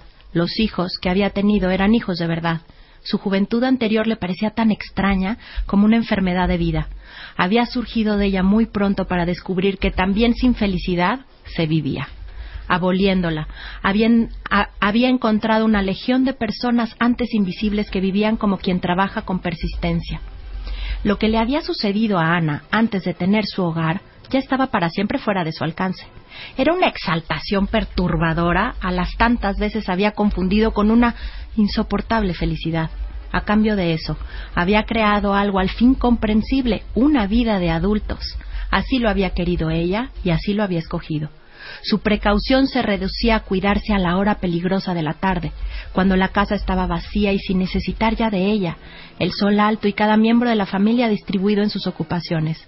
Mirando los muebles limpios, su corazón se apretaba un poco con espanto, pero en su vida no había lugar para sentir ternura por el espanto.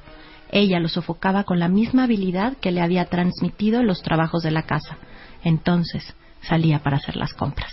Mira nada más. Ándale. Y ahí empiezas a identificar. Ese es el primer párrafo de un cuento. Con eso ya te dijo todo. Dices. Claro, totalmente. Al regresar, más de la obra y vida de Clarice Lispector en voz de Elisa Quejeiro. No se vayan.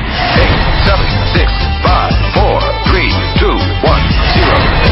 Estamos de regreso. Temporada 11 con Marta de Baile. Continuamos.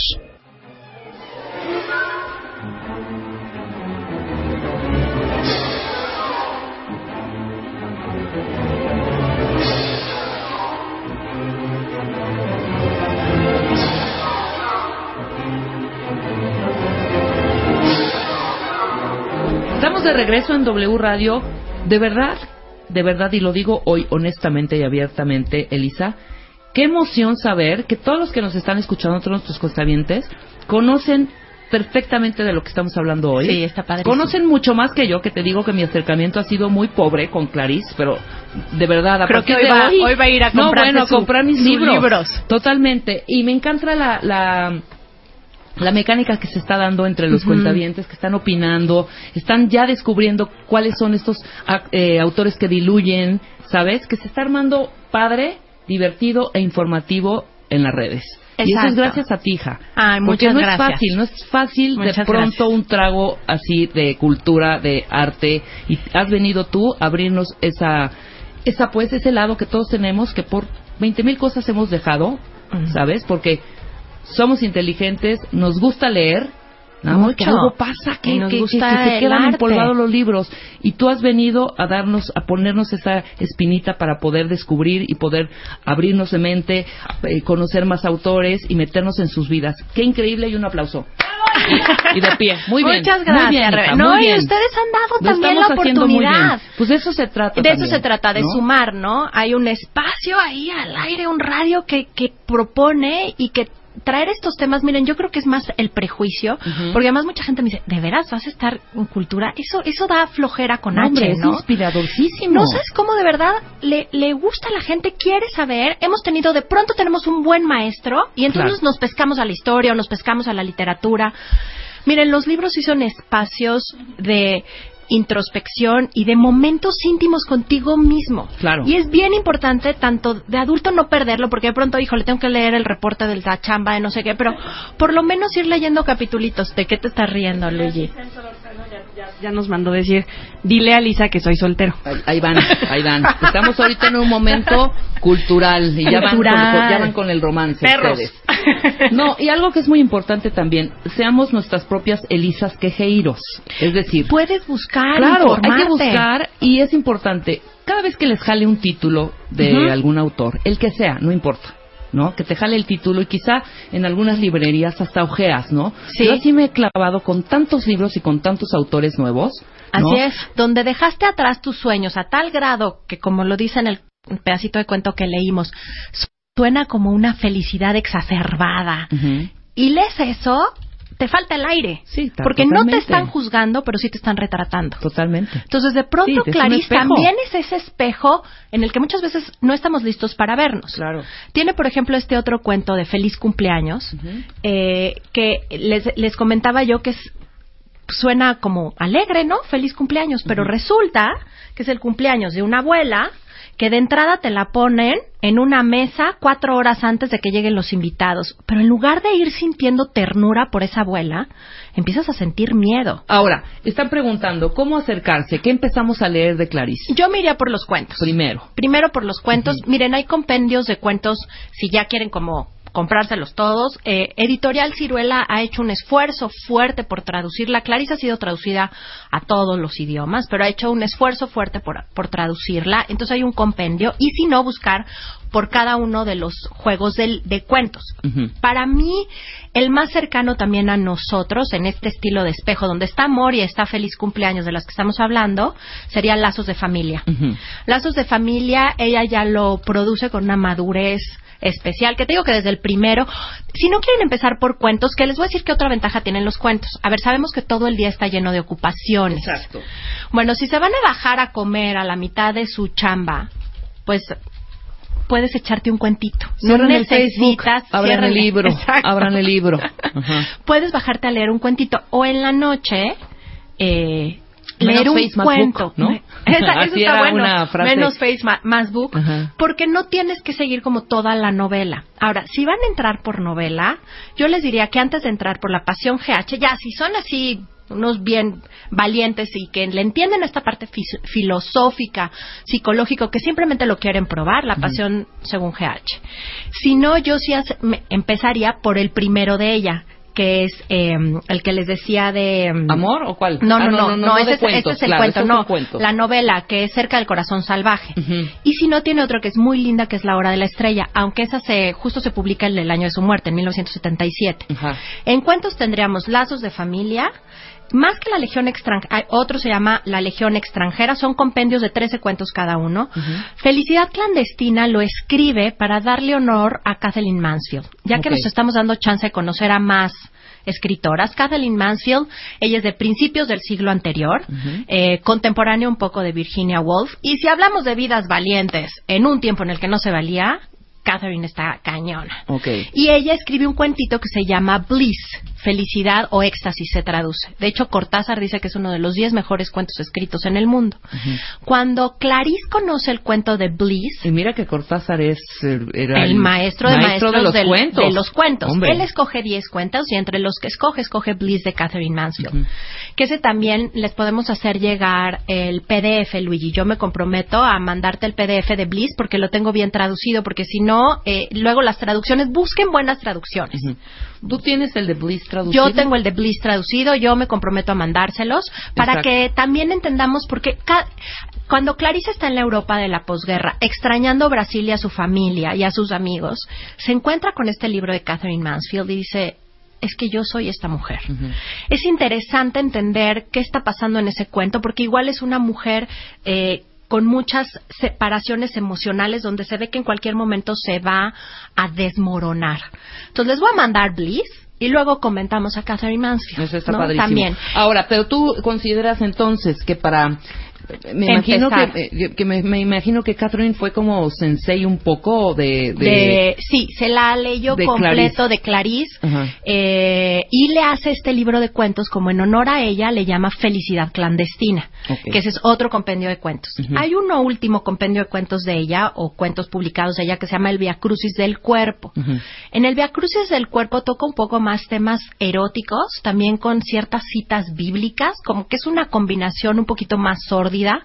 Ella nunca se sintió como muy contenta con ese libro, se lo encarga a su editor y cumple y cumple bien. A mí de ese cuento me encanta una un de ese compendio de cuentos, perdón, me encanta uno que se llama eh, Las aventuras de Sofía, que es una niñita de nueve años que le hace la vida imposible al maestro. O sea, tú ves al maestro sufrir y Sofía, ¿no? Sofía se llama. Exacto. Le hace la vida imposible, le hacen bullying al pobre maestro, te describen al maestro sufrir, pero simultáneamente te van contando qué pasa en la vida de Sofía con pequeños esbozos como como si yo tuviera que estar enojada en la vida porque mi madre murió y mi padre trabaja todo el tiempo. O sea, te empieza a demostrar por qué una niña Sí, que maltrata está así. comportamiento, claro. Y un día Sofía entra corriendo del patio al salón y está el maestro ahí con su sándwich, ¿no? Y cuando entra, di- la- l- dice que viene bañada en sudor de correr y cuando se lo topa le dice, tú eres una pequeña loquilla, muy inteligente y capaz. Y ese golpe de amor, dice, yo no puedo sentir amor por nadie, yo soy mala. La desarma. ¿Por qué tú la desarma? Y sale corriendo casi con el vómito atorado de decir, entonces tuve que comprender que merecía ser amada. ¡Wow! Esa está O sea, si ahorita no quieren ir a correr por los Por cuentos... los cuentos de Clarice O sea, Lispector. estamos hundidos, ¿no? Ese es el, el Via Cru- ese está dentro del, del compendio que se llama el Via Crucis del cuerpo y hay uno que les digo que tiene todos los cuentos de Clarice, que también pueden buscar eso. Y las novelas, está La Araña. ¿Tú La leíste araña, toda la obra? No he leído lees toda la obra. No, no he leído toda. Cerca del corazón salvaje, sí. Que esa es con la que se da a conocer, con la básicamente, que se da a ¿no? conocer y esa también éntrenle y de ahí brinquen a Joyce. Exacto, casi, casi exacto. así les diría. Cerca del corazón salvaje. Eh, esa es muy buena. Luego está La Pasión según GH, que esa es así como la cúspide. De hecho, dice, hay un, el premio Nobel de literatura, este turco, que, ay, se me fue ahorita el nombre, ya me acordé, Orhan Pamuk, Ajá. dice así, le confiesa a Moser, que es el biógrafo de Clarice, le dice, tengo que confesarte que he estado fascinado con Clarice Lispector desde que me encontré con Pasión según GH. Ahí está, mira, O sea, el premio Nobel diciendo, Diciendo eso de hay la- que leer, claro, hay que leer La Pasión según GH. Y la otra que yo les diría que, que también es muy buena es La Hora de la Estrella. Esas tres de Clarice tendrían que estar dentro de sus most, ¿no? Claro. Ahora se van, va a haber algunos libros póstumos de ella, que es Bella y Fiera, Un soplo de vida, Cómo nacerán las estrellas y sus correspondencias. Tiene cartas bellísimas y muy fuertes. De hecho, de sus cartas es de donde se desprenden ciertas citas como la que les dije de ¿Has visto un toro de Lidia convertirse en buey? ¿No? Y hay otra que a ti Carlos, encanta. De hecho, aquí ahí tengo una, unas citas que quisiera compartir con ustedes, cuentavientes, si me lo permites, mi querida. Por favor. Rebe. Dice, una cri- escritora como Clarice Lispector nunca muere. Clarice Lispector murió en 1977. Una enfermedad mortal acabó de pronto con ella. Su amiga Olga Borelli contó alguna vez que Clarice jamás salía de casa sin arreglarse. Maquillaje suave, pestañas negras, labios rojos, collares, falda y blusa de mujer. Quizá negra o blanca, a lo mucho roja. La mujer que trabajó con ella muchos años ayudándole con la limpieza y haciéndole un poco de comer, porque comía poco, dijo sin rodeos. Fue buena, muy buena. Solo no podía tocar sus notas, sin importar en qué pequeño roto o sucio papel estuvieran. Esas eran sagradas. Era un enigma, eh, perdón, era un enigma, decían sus vecinos, sensual e inaccesible. La descripción de su editor, madre, resume su hijo, un genio, opina Lucio Cardoso y sus seguidores y sus lectores y sus estudiosos. Después de todo, yo soy todas sus personas. Clarice Lispector, 1977. No, ¡Qué bonito! ¡Qué bárbaro! ¡Qué bárbaro! ¡Qué bárbaro! Aplausos por Clarice No, pues sí, Lispector. cómo no. Sí hay que leerla. Hay que leerla. y, y bueno, eh, tanto de ella como más detalles y demás, también en el taller de las felinas del siglo XX hablo de ella. Ese va a ser en un día que no se olvida, es decir, el 2 de octubre. Ujú.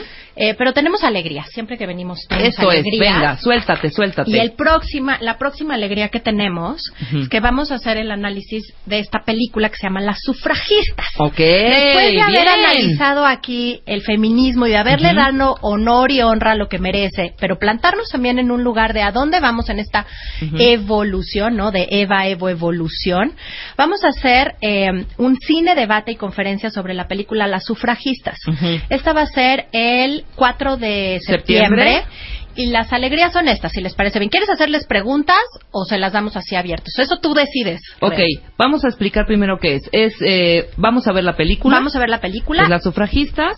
y vamos a hacer un y debate. después de la película se hará un debate en donde vas a estar tú, ¿te acompaña alguien más? Sí, es? Eli Sutton que me acompaña. Ella es una experta en cine. Y lo que decidimos fue hacer esto. Antes de ver la película, lo que vamos a hacer es plantearles cómo es que se llega a las sufragistas. Yo voy a dar un poco de historia sobre cuáles fueron estas primeras mujeres que hablamos, como la primera que hizo una iglesia porque para ella el perdón de Jesús no había llegado y como la queman en la hoguera, Ujú. Olympe de Gouguet que después de ayudar a Robespierre le cortan la cabeza, o sea, doy el antecedente del- de, la lucha feminista. Ok.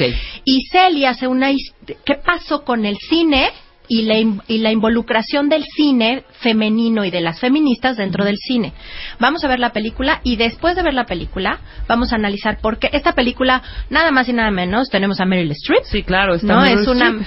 es una mega película, es una producción que otra vez sorprende, ¿no? Guionista, directora, act- actrices, o sea, la desaparición de la voz de los hombres para decir hoy por qué vale la pena o por qué valió la pena la lucha de las sufragistas. Claro, y está dirigida por una mujer, mira, qué interesante. También, y está ¿No? extraordinaria la película. La idea es un dominguito en la mañana poder entender un poco la historia antes del sufragismo, luego ver la película y armar un debate. Perfecto, no, no vamos a hacer preguntas. Yo digo que así. Los de corazón, los que quieran ir a, a- Que a tengan ver la película y después, exactamente, y después aventarse el debate que va a estar increíble, me imagino, y poder padre. participar también en este. Dos por uno a las primeras diez personas, diez cuentavientes, número de cuentaviente por, dela- por delante, por favor. Es el 4 de septiembre a las diez y media de la noche. No, de la mañana. De la mañana. Es en la mañana. De hecho, sabes que a las 10, porque necesitamos empezar puntuales. Sí ¿Es está sábado? larguito. Es domingo. Es domingo, ahí está, hijo. Ya, ya, no hay trabajo. un mall. Exacto. Es en la Roma, en el Foro 37, Ujú. que es un pequeño cinito del fondo, porque es un... A ver, cuenta bien, sí escríbanos a eventos arroba elisa.mx, los que quieran venir. Y los 10 primeros tienen sus dos por uno. Ujú. Eh, lo que dice Rebe es cierto. Quien quiera estar en este tema, que nos Exacto. escriba y estamos, ¿no? Y, y- y si abrimos más del 2 por 1 no importa. O sea, que sean cuentavientes Ponemos si quieran más sillas, ir. oigan, la Ponemos neta. más sillas o No, hacemos sí. otro. Perfecto. Pero, pero vengan, acérquense.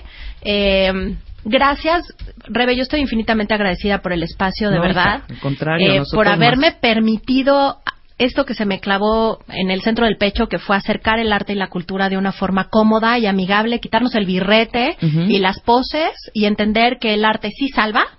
Mira, dice Wajima Wad, es un escritor canadiense. Ajá. Él es dramaturgo y filósofo de origen tur- de origen árabe y él dice que el arte es un tigre dientes de sable que se te planta en la sala de tu casa y tienes dos opciones o lo matas o te dejas tragar por él y desde su vientre creas.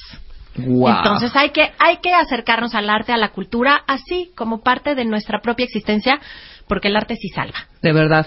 Gracias de veras, muchas estoy gracias. extasiada con tus pláticas, mi querida Elisa. Muy No, bien. gracias, Y gracias los todos. mucho más. Gracias, Eh, los que Willy quieran Fer. tener contacto directo con Elisa a través de sus redes, tienes tu Twitter, que El es... Twitter es Elisa Kay, que bien hace Rebe que siempre les dice Elisa Cuey, ¿no? Sí, por la Q, Por la Q, U, ajá. E, I, Queijeiro, Queijeiro, hacedor de quesos, es que dice por ahí en la historia. Entonces, Eli- Elisa Kay en Twitter. Eh, Facebook es Elisa Queijeiro guion humanista, en ese es en el, el- el público que tengo, el otro ya no puedo usarlo. Ok. ¿no? Eh, y tengo la página, es www.elisaqueijeiro.mx. Toda la información que quieran, por favor, acérquense. Vamos a empezar a hacer un newsletter que se llama Ecultura. Muy bien. Que se les va a gustar. Directo a sus correos. Entonces, mándenos su correo. Estén, estemos cerca. Porque así es como se hacen las colectividades funcionales.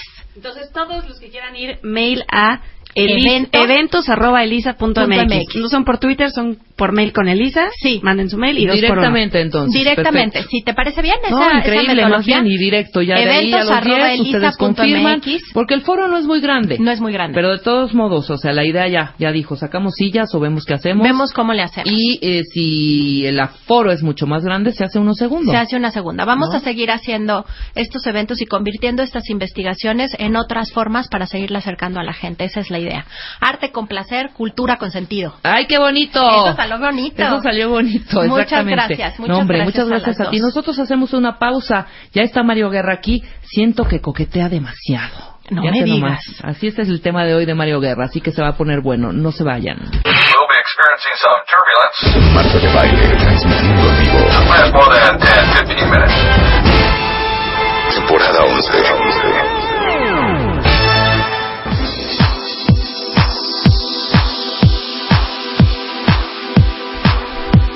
12 del día con 6 minutos cuentavientes. Bueno, ya tuvimos nuestras reglas para en qué momento o no besar. Ya tuvimos también nuestras dosis de cultura y ahora ya está Mario Guerra aquí cerrando con broche de oro este día hermoso y maravilloso. Mario, ¿cómo estás? Bien, ¿tú cómo estás? Bien también. Qué bueno. Pues sí, hoy vamos a hablar de un poquito Hijo, de la coquetería, ¿no? Estamos en esta fase de híjole, donde hablamos la última vez de, de los celos este, en- en retroactivos, ¿no? Ajá. Y también la, eh, la coquetería en esta en este segundo eh, programa que hablamos un poquito de celos y cosas así, pues el- la coquetería a, a muchas personas les pone mal que su pareja coquetee con alguien más. Muy mal. le, le altera, ¿no? Sí, es, es, porque es una amenaza y vamos a ver de qué manera eso es una amenaza. Primero hay que ver qué, qué es coquetear. Si agarramos ¿Qué el diccionario, si agarramos el diccionario de lengua española, a- antes de la Real Academia, nos dice que es eh, una de las acepciones es dar señales de un juego amoroso sin comprometerse. Ujú. O sea, coquetear básicamente es mandar señales, ¿no? Ajá. La caída de ojos, la mirada esa que ya sabes, la sonrisita, agarrarte el pelo, juguetear con algo. Picoteando. Andar, como dicen lo- los argentinos, con hist- histeriqueos, ¿no? Por ahí de repente. Entonces, eh, esto se da, eh, pues a veces de manera consciente, a veces de manera inconsciente. A veces lo haces cuando no tienes pareja eh, hacia personas que te gustan. A veces lo haces parejito porque esa es como tu forma de comunicarte. A veces lo haces teniendo pareja, a pesar de que la tienes, cuando no te ve. Y a veces, aun cuando esté presente, lo andas haciendo, te reclaman y tú dices, y yo no hice nada, porque a veces, como dijo, es inconsciente. Entonces, el coqueteo se da, existe. Ahora, ¿por qué coqueteamos las personas? Eh, hay personas que coquetean y otras no. Esa es la gran pregunta. Ajá. Eh, no, eh, todos coqueteamos. O en algunas situaciones y en otras no, Sí. pero hay gente que se la pasa coqueteando desde que se despierta, ¿eh? Sí, todos coqueteamos, todos coqueteamos. Eh, es, un- es una, vamos a decir, una conducta natural, ¿no? Ajá. No solamente humana, sino de muchas especies en, esto, en esta fase del cortejo. Pero vamos a ver, el, el doctor David Henningsen, de la Universidad del Norte de Illinois, dice que hay, eh, hizo un estudio, dice que hay, el coqueteo es una actividad orientada a obtener resultados. ¿Qué resultado? Ah, es lo que vamos a ver según lo que se esté buscando. Y hay seis razones específicas por las cuales las personas coqueteamos. La razón más común, por mucho, aunque no se crea, la razón más común que, que- que tenemos los seres humanos por coquetear es por diversión. Ok. La gente coquetea porque lo disfruta y nada más. La mayor parte de las veces que coqueteamos, insisto, consciente o inconscientemente, ni estamos buscando romance, ni estamos buscando un encuentro sexual, ni estamos buscando nada más allá que el mero gustito de, mira, mira, le sonreí y se puso roja. Sí, claro, claro. Mira, le hice claro. caída de ojos y se puso me- nervioso. Ajá. ¿No? O, o me respondió. Eso es lo único que queremos. Es una especie de jugueteo. Sí, tal, claro. como, tal como lo dice el diccionario de lengua, el de lengua española. Es un juego amoroso, pero sin la, sin la necesidad de compromiso. No, se quiere. ¿Nunca jugaron a ver cuántas veces el que estaba enfrente te veía y tú lo veías con tus amigas? Cla- Era claro. genial ese juego. Así de ve, ve, ve, ve. Uno. Sí. no, ya ve, ya ve. Está volteando otra vez. Dos. Ahora yo me voy a voltear y tú dime si me está viendo. Claro. Tres. Sí, sí, te está viendo. Cuatro. Era buenísimo. Sí. Esa- te la pasabas coqueteando con él y ya. Terminabas de cenar y te ibas a tu casa y, y el fulano X. Exacto, sí, y no había, no había que, no, no falta quien hay quien quiera pasar más allá, y ahorita vamos a ver quiénes son, si hombres o mujeres los que se toman el coqueteo más en serio. Pero bueno, la primera razón de las seis es por diversión. Ok. La segunda razón, que es la menos común, curiosamente, la menos común, es para facilitar un contacto sexual.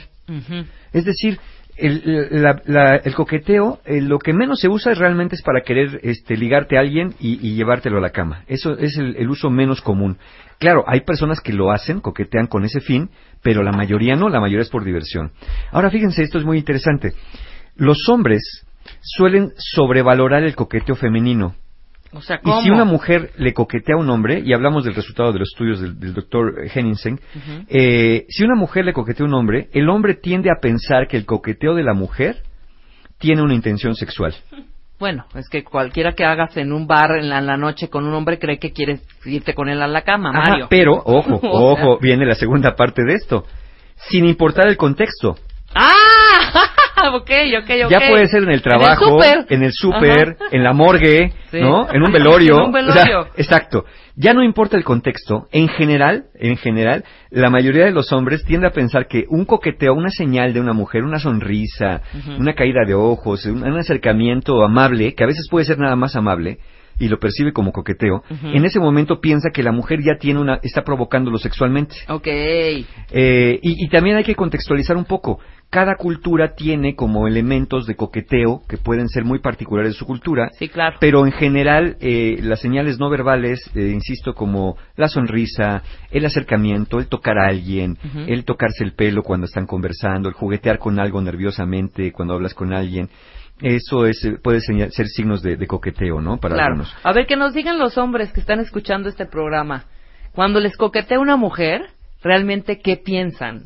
Claro. O sea, si es, ay, bueno, ya. y, va- y va- está- y van a salir porque hay muchos cuentavientes Pero muy, muy buena onda. y díganos Sí, la y digan la verdad. Exacto. Porque hay unos que van a decir, no, a mí me encanta porque yo lo domino. Sí, está Sí, bien, hombre, sí, ajá, ajá. Le queremos también así. Entonces, este, bueno. Eh, ahora, las mujeres atribuyen menos una intención sexual al coqueteo cuando ellas lo reciben. Es decir, si un hombre les coquetea, pues lo pueden ver más como divertido. Sí. Como, ándale, Como un halago. Como, tú- como, No, como acabas sí, de decir. Cuando acabas de decir, como tus amigas, que, ay, él te está viendo, sí te está viendo. Están Ajá. hasta jugando. Sí, claro, Por eso se da ese totalmente. juego, Ajá. ¿no? Exacto, como un halago a veces también, pero en menor medida con una intención sexual. Ya alguna vez hicimos un programa acerca de si hombres y mujeres podían ser amigos. Ujú. Y lo que hablamos en aquel momento, de algunos estudios que citamos, era que en general también, pues los hombres piensan que eh, a su mejor amiga, si diera chance, pues sí, Sí, dan un paso más allá. Y la- plato, cuando claro. las mujeres dicen, no, no, no, es mi amigo, ¿cómo crees? no Con él no lo voy a hacer. Bueno, esto es algo muy parecido. Hay diferencias en percepción por razones evolutivas. Exacto. Eh, ¿por, qué, ¿Por qué la diferencia? ¿Por qué los hombres perciben más el, el coqueteo como sexual y las mujeres no? Porque, dice el doctor Henningsen, que evolutivamente las mujeres tienden a ser más ambiguas con el coqueteo, porque los permite tener más tiempo antes de elegir una pareja adecuada. Ok. ¿sí? Entonces sí, van, sí. como que pican, pican, pican, y hasta que ven uno que de veras les gusta, con ese le Con dan ese entrada. nos vamos, exactamente. Exactamente, ¿no? Sí, sí, sí. Y nosotros, como somos más democráticos en el asunto, Sí, usted pues es parejo, el- lo que se mueva es bueno, entonces, este, eh, pues ahí sí, pues la intención es otra, ¿no? Sí, totalmente de acuerdo contigo. De acuerdo, de acuerdo a estos estudios. La tercera razón por la que las personas coqueteamos de las seis razones es para incrementar el vínculo con una relación que ya existe. En este caso lo haces con tu pareja. Ya con tu pareja hacía lejecitos, pues le estás haciendo ojitos, o ya pasaste y le agarraste por acá la nachita, ¿no? Este, así coquetonamente, un besito en la oreja, estos jueguitos que de pronto vas haciendo manita con por tu- debajo de la La manita por mesa. debajo de la mesa, ¿no? Este, ya ahí, ahí así como que coquetón, coquetón con tu pareja, le envías señales a tu pareja y eso fortalece el vínculo Totalmente. entre la pareja, porque le hace saber que te sigue gustando, le hace saber que te sigue siendo atractiva y a la persona también le hace saber que pues que le sigues atrayendo a tu pareja y eso y eso fortalece el vínculo, incrementa el interés común entre los dos y fortalece la intimidad. Cuando aún no se establece una relación, cuando estamos empezando ahí este, con alguien que ya nos gustó, el coquetearle a alguien también le hace saber a la otra persona que tienes de un deseo de ir más allá de una simple amistad. ¿no? Ya cuando te quedas más rato platicando con alguien en un lugar, cuando ya no quieren compartir con nadie más el tiempo, pues ya sabes que las cosas, ya uno sabe, ¿no? Totalmente. Uno cuando sabe ya hay cuando- un acercamiento y ya estás sintiendo que sí hay química, etcétera, etcétera, pues ya vas avanzando. Más tiempo invertido. Y, sí, y quieres saber si hay interés de la otra persona, ¿verdad? Claro. Hasta dónde llega. Y lo que queremos también un poquito es la reciprocidad. Exacto. Porque si yo te coqueteo y tú te volteas, ¿no? Así con un... "Hmm", sí, ¿no? claro. Dices, "Nta, pues ya no le gusté. Exacto. Pero si yo coqueteo y tú me correspondes, que ahí viene lo riesgoso. Cuando hablamos del coqueteo masculino y femenino, porque tampoco quiero estereotipar a pesar de que el estudio se hace eh, eh, desde el punto de vista heterosexual, cuando hablamos de coqueteo masculino y femenino, hablamos, por ejemplo, que quien tenga el estilo masculino y coquetee a alguien que tenga el estilo femenino y la persona le corresponda, piensa, ya tiene interés sexual en mí. Y no necesariamente. Claro, no el otro puede estar correspondiendo al coqueteo como amabilidad, como una cuestión social o como un mero juego. Ese es el gran riesgo. Sí, sí, sí. Es que justo aquí alguien, Ricardo, a la, a la pregunta que le hicieron a los hombres sobre qué piensan, Ricardo dijo, cuando nos coquetean las mujeres es que ahí hay chance de todo. Mira Ahí- ahí está. Claro que no, Ricardo, está. estás confundidísimo. Ahí está. Mira. Baudolino con un poco más de, de autoestima baja dice que me están haciendo una broma. Ajá. Ok. Sí, con un poco de sí, andamos mali- malitos en la autoestima, hay que ahí averiguar. Claro. Entonces, vamos a darnos cuenta cómo lo que dice el doctor David Henningsen se corresponde mucho con la realidad. Cuando, cuando dice un hombre, cuando me coquetea una mujer, ya sé que ya hay chance de todo. Pues no necesariamente. Pudiera sí, si la mujer lo quiere, pero pudiera nada más ser un juego o algo inconsciente. Hasta podrían estar siendo amables con nosotros. Sonrientes. Sí, en fin, es un ¿no? gesto de cortesía, pues. Claro, claro, es, es como si yo llego al programa, este, bueno, ahorita que iba yo llegando, que estaba Elisa acá, me recibe con mucha alegría cuando yo la veo también y me sonríe, si yo pensara que porque me sonrío me está coqueteando, Exacto. les digo, ¿saben qué? Ahí nos vemos, ahorita me voy con Elisa, Sí, ¿no? claro. Sí, voy a Entonces, tomarme un drink. Exacto, sí, sí, yo digo, ya la hice, ¿no? Porque Claro. me sonrió. Pues no, yo sé que es una cuestión social de amabilidad, que hay personas que son más seriecitas que otras, pero no la que sea sonriente, la que sea más abierta, quiere decir necesariamente que allá hay de todo, ¿no? Como nos Sí, decía claro, el claro, claro. Pero hay de coqueteos a coqueteos. Los, Los hay, y vamos a ver más adelante de qué tipos ¿De qué hay. tipos hay? Exacto. Ahorita estamos en las razones. Ujú. Eh, tenemos por Cállate, acá... Rebeca. ¿Eh? Te adelantes. Sí, no, no, ya no, entendí, bien, Mario, ya entendí. No, no, no, no. no. Sí, sí leí tu guion desde ayer. Ok. Bien. Este, el- el la, la cuarta razón es para explorar el potencial para una relación. Ok. Le hacemos saber a la persona, con nuestro coqueteo, que nos interesa. Y si la persona, como dije, nos corresponde al interés, entonces quiere decir que sí hay chance. No necesariamente de un chance sexual, sino chance, pues, como de acercarse más. Claro, de ¿no? conocernos, ¿no? Y fíjate, y qué interesante, eh, ahorita que hablabas de las personas, eh, de alguien de baja autoestima aparentemente, porque el coqueteo tiene una ventaja muy interesante incluso para las personas de baja autoestima. Como es ambiguo.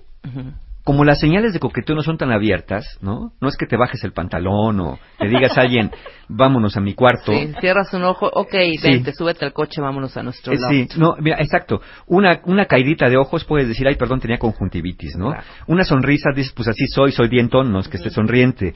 Un cariñito a alguien, ay, perdón, pues es que yo así soy de afectivo, agarro a la gente, no pienses mal. Si cuando nosotros coqueteamos, la otra persona no nos corresponde, como el coqueteo es ambiguo, tenemos un chance de salir bien librados de, de ese encuentro, no sentirnos tan rechazados. Claro. Que te digan, hey, mira, mira, le llevaste el drink y, y te dijo que no. No, Sobre todo eso con el drink. Sí. Pero eso es muy peligroso, Mario. Aceptar un drink es muy No, peligroso. no, no, yo botella cerrada, ¿no? Si acaso. Pero deja tú eso, o sea, me refiero al gesto. Ah, ¿Qué hace ya. uno en esas situaciones? O sea, generalmente uno que es educado lo acepta, ¿no? Sí. Pero no quieres aceptar que llegue, se siente y empieza la cantaleta. ¿Y tú qué haces? ¿A qué te...? de-?" No, no quiero. No, no, claro, porque puede estar dando señales. Ahora, si alguien decide Claro, comprarte, por eso es bien ambiguo. comprarte un drink a un anillo de diamantes, pues tú lo puedes aceptar, pero si quieres algo más te dice, no, bueno, pues tú me lo quisiste regalar, Sí, pero a claro, mi mesa no te sientas, ¿no? Oye, pues te compré. Es que si aceptas el drink y aceptas que alguien se siente a tu mesa cuando tú no quieres, Claro. porque si quieres, pues ya no- ni alegamos, ¿no? Ahí sabes a lo que te arriesgas. Pero si no quieres y lo haces a fuerza, porque chin, es que cómo le digo que no si me mandó un drink. Pues es como si te estuviera pagando por tu compañía al menos, ¿no? Sí, de es alguna como, manera. como la ficha. Pero no puede ser algo como muy natural de, bueno, te invito al drink porque me pareces una mujer de aquí, desde donde te estoy viendo, bella. Sí, y Y, yo le ya, puedo- y simplemente no y quiero yo le nada, puedo no decir, quiero irme a me- sentar. Me parece muy interesante, pero me caes gordo, entonces no.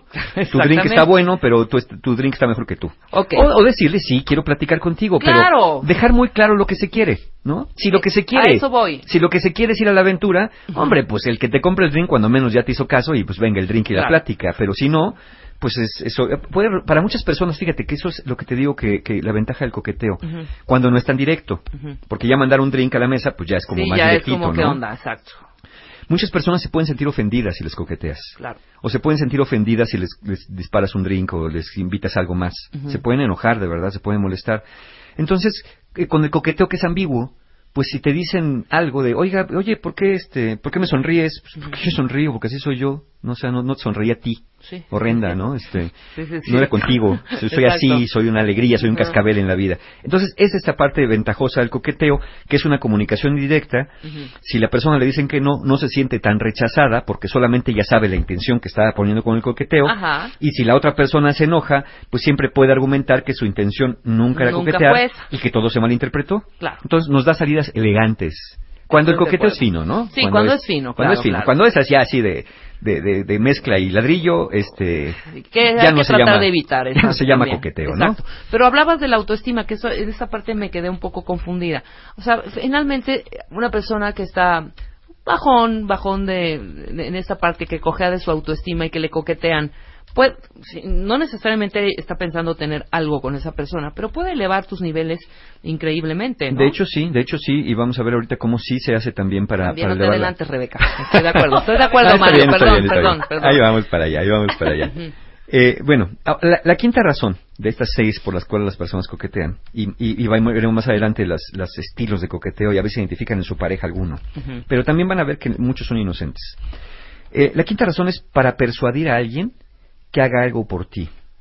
Lo podremos llamar, eh, se llama, eh, eh, técnicamente hablando, coqueteo instrumental, que aquí entre los cuates se puede llamar manipulación, Sí. ¿no? El coqueteo instrumental lo usas para obtener algo. Le coqueteas a la mejor a la persona que te está atendiendo en una ventanilla, Ajá, ¿no? Le haces claro. caidita de ojos así. Ay, ¿Está señorita. muy lleno el avión, ¿Y usted señor? qué- Sí, claro. Señorita, ¿y usted por qué tan guapa y trabajando aquí? ¿No es usted modelo, acaso? Sí, claro, ¿No? claro, claro. Oiga, ¿le he visto la portada de una revista? Ajá. Oiga, caballero, estos músculos que tiene usted, ¿no ¿Usted no estaba en las Olimpiadas? Ajá. Acaba de venir de, de, de, de- inmediatamente Brasil. después pides lo que quieres. Exacto. ¿Tendrá, tendrá vacío este business class? Aunque ¿El pueden avión? parecer, claro, aunque pueden ¿No? parecer cosas muy burdas, porque dices, ay, Sí. ¿cómo le dices eso? ¿Qué creen? A veces pega. Pega y funciona. Sí, claro. ¿no? Alguien puede coquetearte para que le dejes una mejor propina, por ejemplo. Alguien puede coquetear para saltarse una larga fila. Sí. Alguien puede coquetear para obtener un mejor lugar Sí, en algún sí. sitio, en un restaurante, en, el- en- en el avión, como dices, un cambio de asiento. O alguien puede coquetear para saltarse el paso de algún trámite. Ajá. De, ay, ¿cómo cree? Se me olvidó ponerle el sello acá, hombre. Pero, híjole, pues, este, ay, señorita. sí, claro. Usted, si, es tan, tan comprensiva como hermosa, yo creo que, ¿me explicó? Entonces, en ese momento, claro, si te topas a alguien súper amargo, pues te va a decir no, Sí. ¿no? Pero, pero funciona a veces y, y se hace. Mí tan me se tocó, hace. fíjate, en un bar, y no- mi intención no era tener una mesa de pista ni mucho menos, Ujú. estoy hablando hace mucho tiempo, y el mesero se llamaba Baltasar, me acuerdo perfecto, don Baltasar, yo, ay, qué guapo don Baltasar, y qué amable usted a atendernos y darnos esta mesa hasta atrás, ¿no? Cuando lo que te gustaba cuando eras un poco más chavo era estar en la pista, ¿no? Pues ese halago me valió que me pasara a una mesa de pista en donde me dijo, y estas son de botella, pero a usted no le voy a cobrar la botella, sígame pidiendo por copeo. Ándale. Y ahí estábamos mis amigas y yo, por ese halaguito, mis amigas me cricotearon toda la noche de, ¿cómo le estás diciendo eso? Y yo, oye, es un halago y nos está atendiendo y nos dio la mesa aquí, donde sea. ¿me Es algo que y se nos llama- valió para estar en una mesa de pista, hablando de banalidades, ¿no? Claro. Porque puedes lograr otras cosas mucho más serias. Sí, aunque realmente con los coquetos instrumentales lo que se logran son ciertas banalidades, Exactamente. ¿no? Brincarte lugarcitos, Claro. llegarte privilegios, o como si dijimos, sí, pues a lo mejor algún trámite por ahí que, que Importante. que pudiste haberte brincado O algún quizás requisito cerrar absurdo, una ¿no? cuenta con un cliente. Hasta ser, eh, claro, por ¿No? supuesto. Nada más que sí, eh, eh, ya, ya veremos más adelantito como aguas con eso, Claro. aguas con eso, porque a veces sí se puede malinterpretar, ¿no? Por supuesto. El, el coqueteo es riesgoso, en este caso del coqueteo instrumental, si quien lo recibe lo ve uno como una falta de respeto, ahí sí te puede salir contraproducente con el cliente, por ejemplo, Claro, o, con, claro. o con la misma este, señorita de- del avión, ¿no? Este, o, el, Ujú. o el caballero del avión, que te pueda ver hasta con malos ojos porque le coquetees y te mande junto a los baños a sentarte, ¿no? Exactamente. Eh, riesgoso si se ofende la persona y riesgoso si la persona se lo toma en serio. Claro, además. ¿Qué tal que te topes por ahí con alguien que ya esté urgido de, de pareja? Sí, hombre. y a tu que- primera caída de ojos dice, llévame contigo right now, Claro. ¿no? No, no, no, ya perdiste la cuenta, la dignidad y todo, hijo, porque también. Sí, ¿No? sí, sí. Entonces, aguas con eso, porque el coqueteo instrumental puede llevarlos a malos caminos si no lo hacen sutilmente, si no lo saben hacer en el momento justo, o si se pasan de la raya por ahí con alguien que no le parezca el coqueteo, que piense que es ofensivo, o que piense que de veras, él, por eso dice el dicho, le dices este mi alma y quiere su casa aparte, ¿no? Sí. Entonces, aguas con eso nada más en esta quinta razón. Entonces podríamos decirle a todas nuestras cuentavientes mujeres que evitan irse a comer con un cliente, prefieren hacerlo en sus oficinas. No importa, No importa, amigas, porque el hombre, lo dijimos hace unos momentos, Tiende. ¿no? Tiende a pensar, no importa el contexto ni dónde No importa estés. O sea, que si vayan, si quieren comer rico, vayan, porque Sí, al sí. final va a pensar en su oficina o en cualquier lugar. Puedes estar en misa y Exactamente. pueden pensar que ya, ya quieres todo right now. Ok, vamos a hacer una pausa Sale. rapidísimo. Al regresar, seguimos con Mario Guerra hablando pues del coqueteo. Del que sí está coqueteo. cañón, ¿eh? Sale. 7, 6, 5, 4, 3,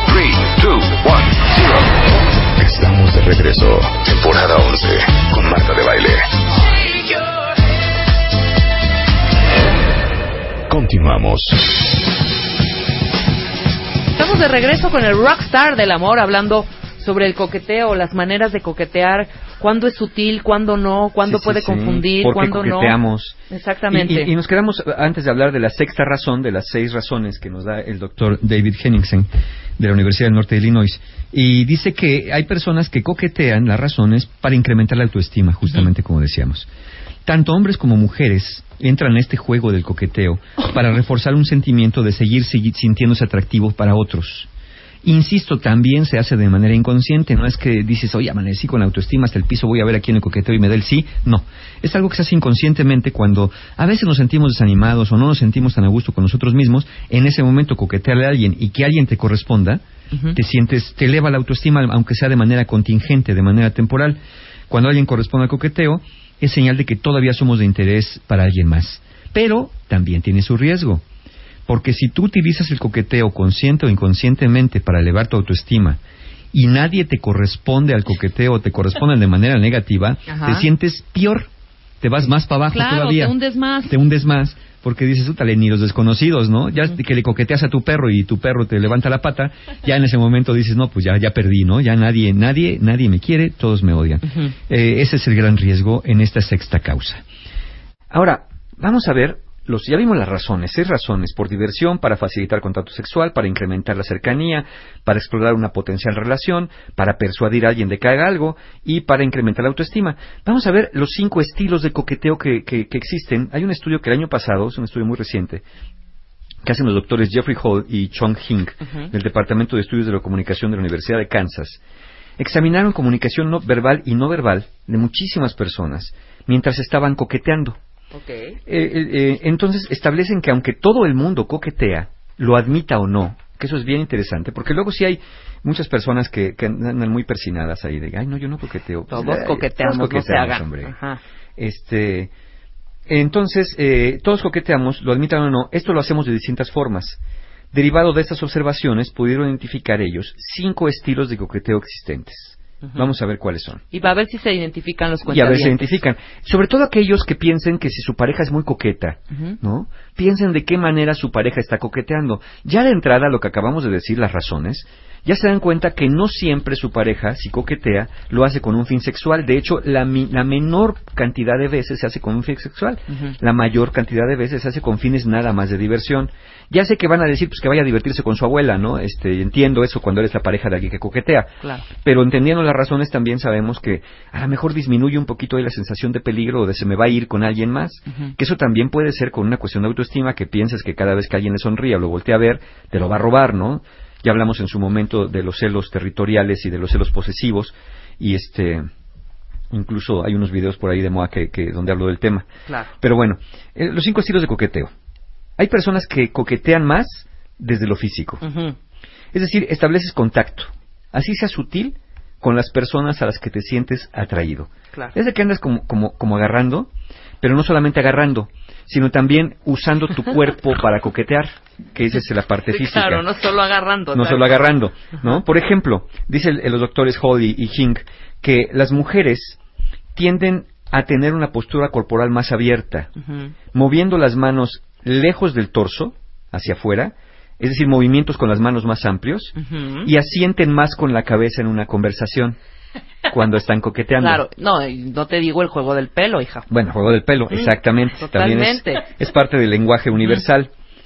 Y dice que, dicen estos, estos investigadores, que los hombres, cuando tienen un estilo más físico, además tienden a mirar menos a la otra persona, fíjate curiosamente. Mira, ajá. Cuando, cuando tienen estilo, tienden a mirar menos a la otra persona y dicen menos cumplidos cuando a alguien les interesa.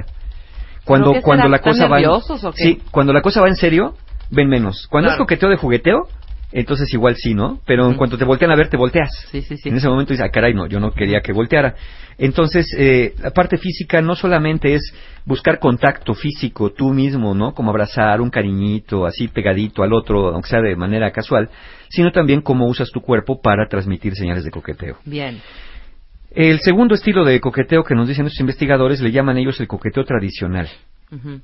El coqueteo, el coqueteo tradicional eh, se basa en la creencia de que es el hombre el que siempre debe iniciar el juego del coqueteo y nunca la mujer. Porque en este estilo tradicional, en el hombre puede ser bien visto, casi casi que es como su deber o su, su parte que le toca, y las mujeres inician el coqueteo, no, pues como crees, están siendo unas este, descocadas ahí, unas Ajá. este, eh, eh, va- vanas, ¿no? Este, fáciles, exacto. Facilotas. Hasta lo dijimos a coro, Ajá. Luis y yo. Fáciles, ¿no? No, pero bueno, el coqueteo tradicional dice el hombre es el que tiene que iniciar y las mujeres bajo este estilo de coqueteo, el que lo use, esperan que el hombre sea el que inicie y su respuesta de las mujeres tiende a ser más un jugueteo verbal en vez de físico, cuando es el estilo tradicional. ¿no? Es decir, eh, físicamente, vamos a llamarlo de esta manera, están muy seriecitas, pero ya en lo verbal van dejando entrever frases que, que hacen pensar que sí hay por ahí un- una, una forma de acercamiento distinto. Bien. Los hombres en el coqueteo tradicional tienden a buscar más la cercanía física con las mujeres. Sí, empiezan a toquetear, hombre. Sí, También. inclin- y- o inclinándose hacia ellas, por ejemplo, cuando están conversando, ¿no? En, en una mesa, el hombre se hace más hacia adelante con ella, está más cerca de ella, porque pues quiere ver si acercándose, ¿no? Ya sabes también el clásico de, hablando un poquito del físico y tradicional, si combinamos los estilos, el clásico donde pues si agarras el hombrito y agarras la manita, pues después vas a agarrar la rodillita y ahí nos vamos yendo, ¿no? Hasta que te dicen, espérate ahí, y ahí haces pausa. El tercer estilo de coqueteo, de acuerdo a estas investigaciones, nos dicen que es el coqueteo sincero. Ah, No es que los demás sean hipócritas, ¿no? O falsos, pero así, así le pusieron los investigadores el nombre. El coqueteo sincero no es tanto eh, si es, es auténtico, tú eres auténtico o no, porque puedes ser sincero y decir no quiero nada más que coquetear. Ajá. Pero el sincero ellos le llaman cuando tienes un interés real en la otra persona. Entonces evita señales que den lugar a que la otra persona piense que nada más está chacoteando. Ok. Por ejemplo, no le mandas el drink a la mesa, ¿no? O no le empiezas ahí como a juguetear con palabras, o no llegas con halagos muy directos de, ay, qué guapa, ay, qué guapa. No, es- eres como más de acercarte, de, de caidita de ojos, de sonrisita leve, porque no quieres que la persona piense que no vas en serio. Ok, ok. ¿Sí? ya te Entonces, si es un coqueteo más seriecito, llamémoslo así, yo le llamaría hasta, no, no tanto sincero, sino yo le llamaría formal, ¿no? Ajá. Eh, por ejemplo, eh, en, en- en este caso, eh, evitas invitar al otro a salir, invitas rápidamente a dar pasos apresurados para que no piense que es poco serio, especialmente si eres hombre. Cuidas mucho esa parte de no dar señales equivocadas. Y ambo- ambos sexos inician el coqueteo sincero más que con otra cosa, con miradas, con palabras. eh, más, que, más que con mirada, más con miradas que con palabras y con acciones. Es decir, empiezas como a mirar al otro, pero no, no, no, no siendo descarado, sino mirando, demostrando tu interés, ¿no? Ajá. Platicando primero, ¿no? Hola, ¿cómo estás? No es el clásico estudias o trabajas, Claro. sino es como el de, hola, este, oye, este, tú vienes aquí seguido, oye, ¿quién te invitó a la fiesta? como un poquito más de profundidad. en Empiezas los- más en algo Claro, social, en algo social, queriendo claro. conocer a la persona, Totalmente. más que luego, luego lanzándote ahí a, este, a, matar, ¿no? Sí, totalmente. Eh, el cuarto estilo de coqueteo que podemos utilizar las personas, nos decían estos investigadores, es el estilo que ellos llaman cortés. Ok. Es cuando te tomas tu tiempo para conocer a la otra persona, eres abierto pero no tanto, buscas cercanía pero no tocas, prudente. deseas estar con la otra persona pero no presionas, y dicen los investigadores que si eres mujer, no haces tantas preguntas con el coqueteo cortés, Ujú, no te vuelves invasivo, ¿no? No tratas de, de- de mandar ni siquiera preguntas indirectas. Dices, bueno, ¿será casada, soltera, casado, soltero? ¿Qué será? Sí, ¿Tendrá cero, hijos? cero, cero, sino simplemente una conversación. Exacto, no, no, y no cuidas- aborazados. los Exacto, cuidas mucho. Eh, en, en el coqueteo cortés no siempre involucra un coqueteo sincero. Es decir, El sincero va porque no quieres dar señales de que esto es eh, nada más así por encimita, que vas en serio. El cortés es más bien una cosa que aprendiste a no ser metiche, a, a- a respetar a las personas, Ajá. ¿no? Si eso te decían tus papás o quien fuera, y ya no, no lo aplicas este, tan, tan descaradamente, sino vas dejando que la persona vaya dándote más entrada hacia más cosas si es que se quiere, y ya tú vas tomando esos, esas señales como positivas y te acercas más, y si no te mantienes en esta parte. Quizás son estas personas, fíjate, a mí me ha tocado conocer este pacientes que me cuentan que de pronto me dicen, fíjate Mario, conocí un chico, ¿no? Por ejemplo. Este, y me invitó a salir, este, o, o nos conocimos en tal lugar y pues nos vemos de vez en cuando, pero ¿qué, qué haré para que dé un paso más allá? Porque yo le doy señales, pero él nomás no, Pues no. no, no quiere. No le, le doy entrada y no quiere. Dice, pero sé que quiere porque me busca. Sí. Este, porque me, me, me- me contacta. Digo, bueno, a lo mejor es una persona que tiene un coqueteo cortés, ¿no? no le enseñaron que no, no, no. Ahora sí que el primer beso hasta el altar, ¿no? Este, los aprendizajes de cada quien son importantes Claro, aquí. claro. juegan hay que ver también qué señales le está juegan dando. un papel. O a lo mejor el otro nada más quiere una amistad, ¿no? Que eso también es cierto. Y cuando uno anda como desesperadón, pues uno ve señales hasta en los astros, ¿no? Andas viendo en el cielo la batiseñal y piensas que ya es el momento de que te están llamando al altar y no necesariamente. Y el quinto estilo de coqueteo que ocupamos las personas Esa soy yo. es el que Totalmente. el que le llaman eh, estos investigadores el coqueteo juguetón que corresponde mucho con lo que nos decía ya el doctor Henningsen no la razón número uno y, te- y que y tiene mucho sentido que la razón número uno sea compatible con el estilo número uno de coquetear Claro. no no es lo mismo la razón que el estilo bueno el estilo juguetón es que la persona disfruta el juego pero no quiere nada serio Totalmente, hombre. ¿no? Lo está disfrutando. En realidad no te importa mucho conocer al otro, por eso no le haces tantas preguntas, Sí. pero manda señales. Ujú. Te gusta mandar señal, te gusta andar picando, ¿no? Picando, picando. Y no es malo, ¿eh? No, mira, hace rato alguien nos decía por aquí, ¿no? Y Nomás quiero no queríamos nada serio quiero en ese contextualizar. momento. Alguien dice, este, conseguir un ascenso en el trabajo coqueteando, ¿no? Nefasto. Ujú. Y yo digo, a ver, no hay que confundir el coqueteo con irte a la cama con alguien. Exacto. No hay que confundir, confundir el coqueteo con estar eh, entregando el cuerpo, con estar entregando las emociones, con tal de obtener algo. No es que por dinero estés con alguien, ¿no? Y con ese alguien te cuestes y vivas y le concedas cosas. No. Oye, pero, pero si cerrándole el ojo a alguien te deja pasar y hasta Oye. ahí y no y no pagas, ¿no? Claro. Dices, pues, pues paso, ¿no?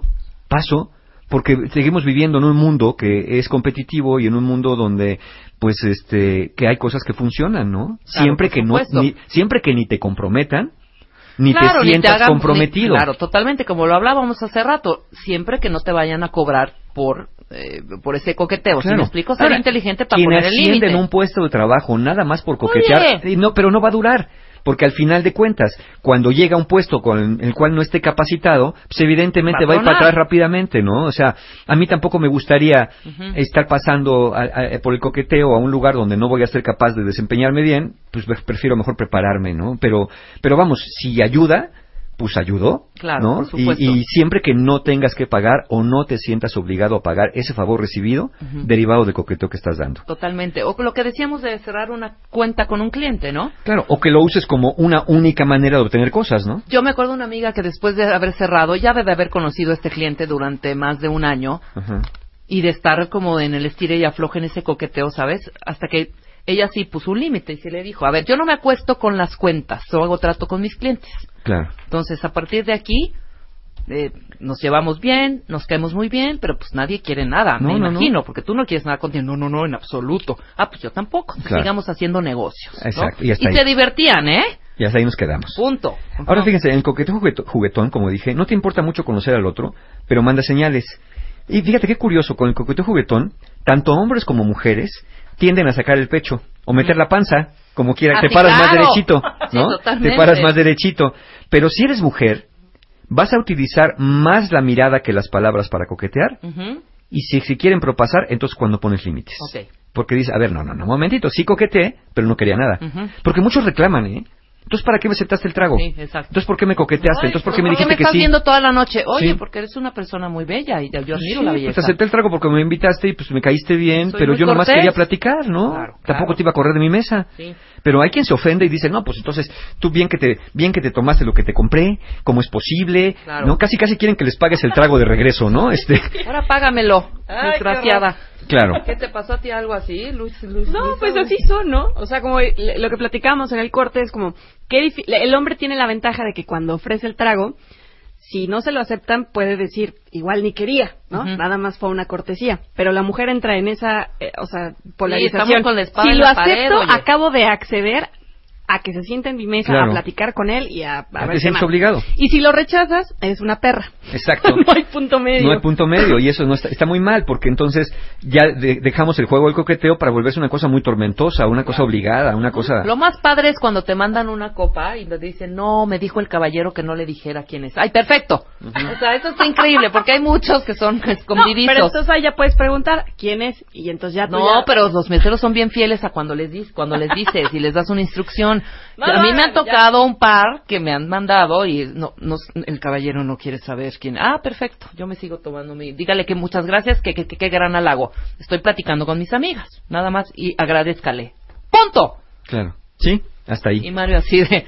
No, es que me, me- me acordé de una cosa. de- A ver, de una anécdota. Una cosa de- ¿A quién le mandaste un No, no, trago? no. Un, día- un día estaba yo en, en un restaurante co- comiendo y alguien me dice, oiga, este, le mandan esto, que era un postre. Ajá, Se lo manda una señorita, me pidió que no le dijera quién era. ajá.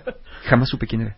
Y te fuiste, pero te tragaste el Sí, me postre, comí el postre, pues ya estaba ahí. Ajá. Pero jamás supe quién era. Sí, no, yo también, te digo, jamás supe quién fue y veía yo así, a ver, voy a ver si hay... Nadie, güey, nadie. Y yo a ver los de al lado, no, tampoco. Digo, eh, que traía Antrax el postre y después duró en el hospital un mes, pero no, no es cierto. Este, era un enemigo en realidad. Ahora, ¿cuándo puede volverse un problema el coqueteo? Eso. Cuando estás en una relación con alguien más que no está de acuerdo con que lo hagas, o si lo haces, se da cuenta de eso. Sí, muy mal, eso ¿Sí? muy mal. Ahí sí. Y cuando ya te llamaron la atención y te dijeron, a ver, papacito, bájale tantito Sí. que a mí me molesta y que lo sigan haciendo es terrible. Especialmente Pero si es recurrente, lo hagas conscientemente o no, ¿eh? Porque tú puedes decir, es que así soy. Exacto. No, a ver, no. Es que hay La vida acuerdo. fácil. Si ya te lo dijeron, ya no. ¿no? Si a tu pareja, porque hay parejas que no les importa. Y no importa que sea para esa persona No, no coqueteo. importa, o sea, no conozco un caso que le dijeron a alguien, es que para mí coquetear es dar o recibir un- Entrada ahí. un, like en Twitter. Para Por mí eso es como guiñarle el ojo Exacto. a alguien en la calle. Porque. Pues no estamos en Noruega, ¿eh? O sea, Sí. de verdad. Eh, pa- Seamos para, muchos, para muchos, eh, el coqueteo de una pareja es un precursor o un abierto acto de invitar a una infidelidad. Exacto. Claro. Para muchos, ¿eh? Sí, porque así lo aprendieron, Mario, sí. no porque lo sea. Claro. Y aquí no es tan importante lo que es, sino lo que tu pareja vive y cómo lo vive. Si quieres tener una buena relación de pareja, ¿no? Si te importa un rábano y tú te vas a la lógica, pues cásate con la lógica y ya te va a aguantar. Pero si te vas a casar con una persona o va a vivir con una persona, tener noviazgo con una persona, tienes que entender que esa persona tiene una forma de ver el mundo que a lo mejor no es igual a la tuya. Claro, y que los coqueteos no le parecen. De. Entonces, se puede salir de las manos el coqueteo cuando lo haces de manera inconsciente, solo como un juego sin fines serios, y la otra persona, quien sea, capta tu coqueteo y te empieza a corresponder. Y entonces a ver cómo sales de ahí después, porque tienes que desdecirte de no, pues espérate, era una broma y, y- y ya la cosa no funciona. Entonces, ya habrá personas que nos estén viendo cuentavientes, que nos estén oyendo, que digan, bueno, muy bien, muy bien todo lo que dijeron, pero mi pareja coquetea a mí no me gusta. Exacto. Ok, ojo con esto, no es tan importante si tu pareja coquetea, sino la manera que lo hace, de las que ya dijimos, y las razones por las que lo hace. Exacto. La doctora Kerry Jones, de la Universidad de Alabama, dice que lo mejor cuando tu pareja coquetea es hacer lo siguiente. Ujú. A ver, pelen oreja, pelen oreja. Hazle saber a tu pareja tus sentimientos acerca de lo que pasó. Dile cómo te sientes cuando coquetea.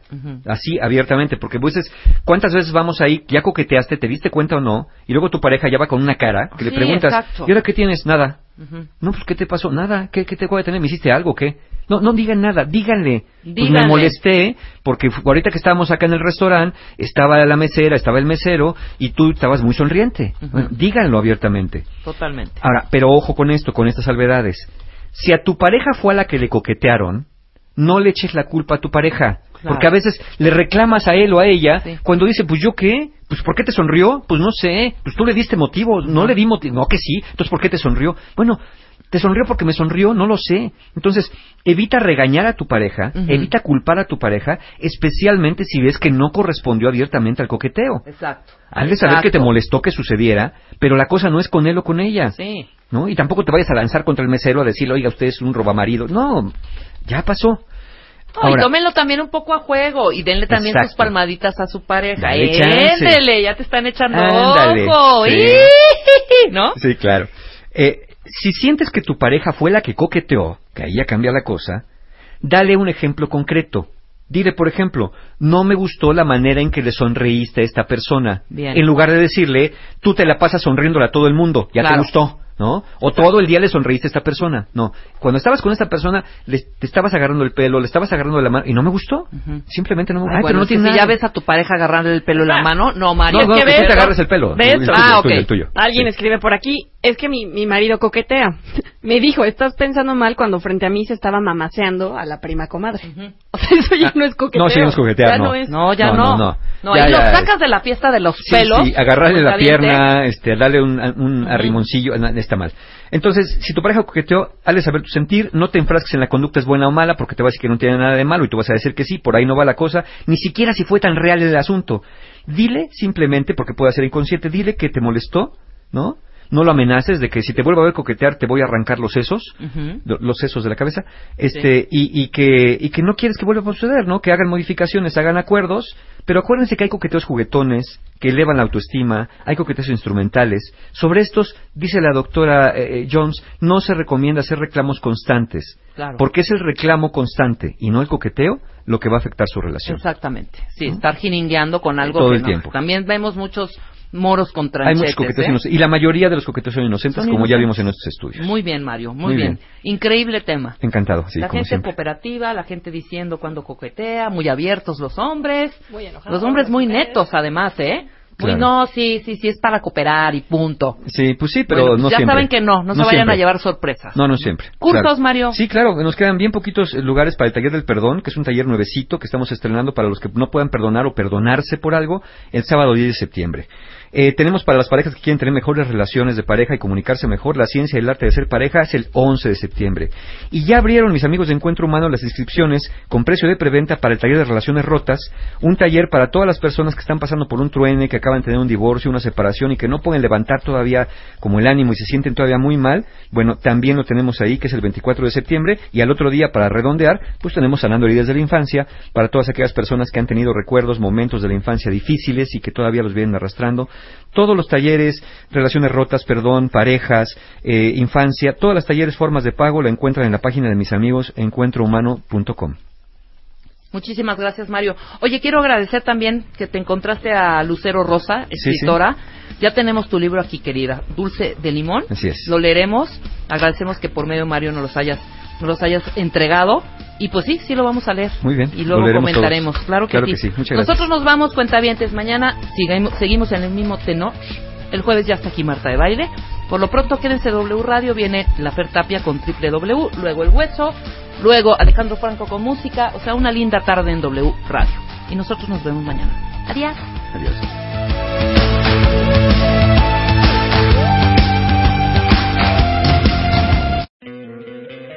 ¿No te encantaría tener 100 dólares extra en tu bolsillo? Haz que un experto bilingüe de TurboTax declare tus impuestos para el 31 de marzo y obtén 100 dólares de vuelta al instante. Porque no importa cuáles hayan sido tus logros del año pasado, TurboTax hace que cuenten. Obtén 100 dólares de vuelta y tus impuestos con 100% de precisión. Solo con Intuit TurboTax. Debes declarar para el 31 de marzo. Crédito solo aplicable al costo de la presentación federal con TurboTax Full Service. Oferta sujeta a cambios o cancelación en cualquier momento.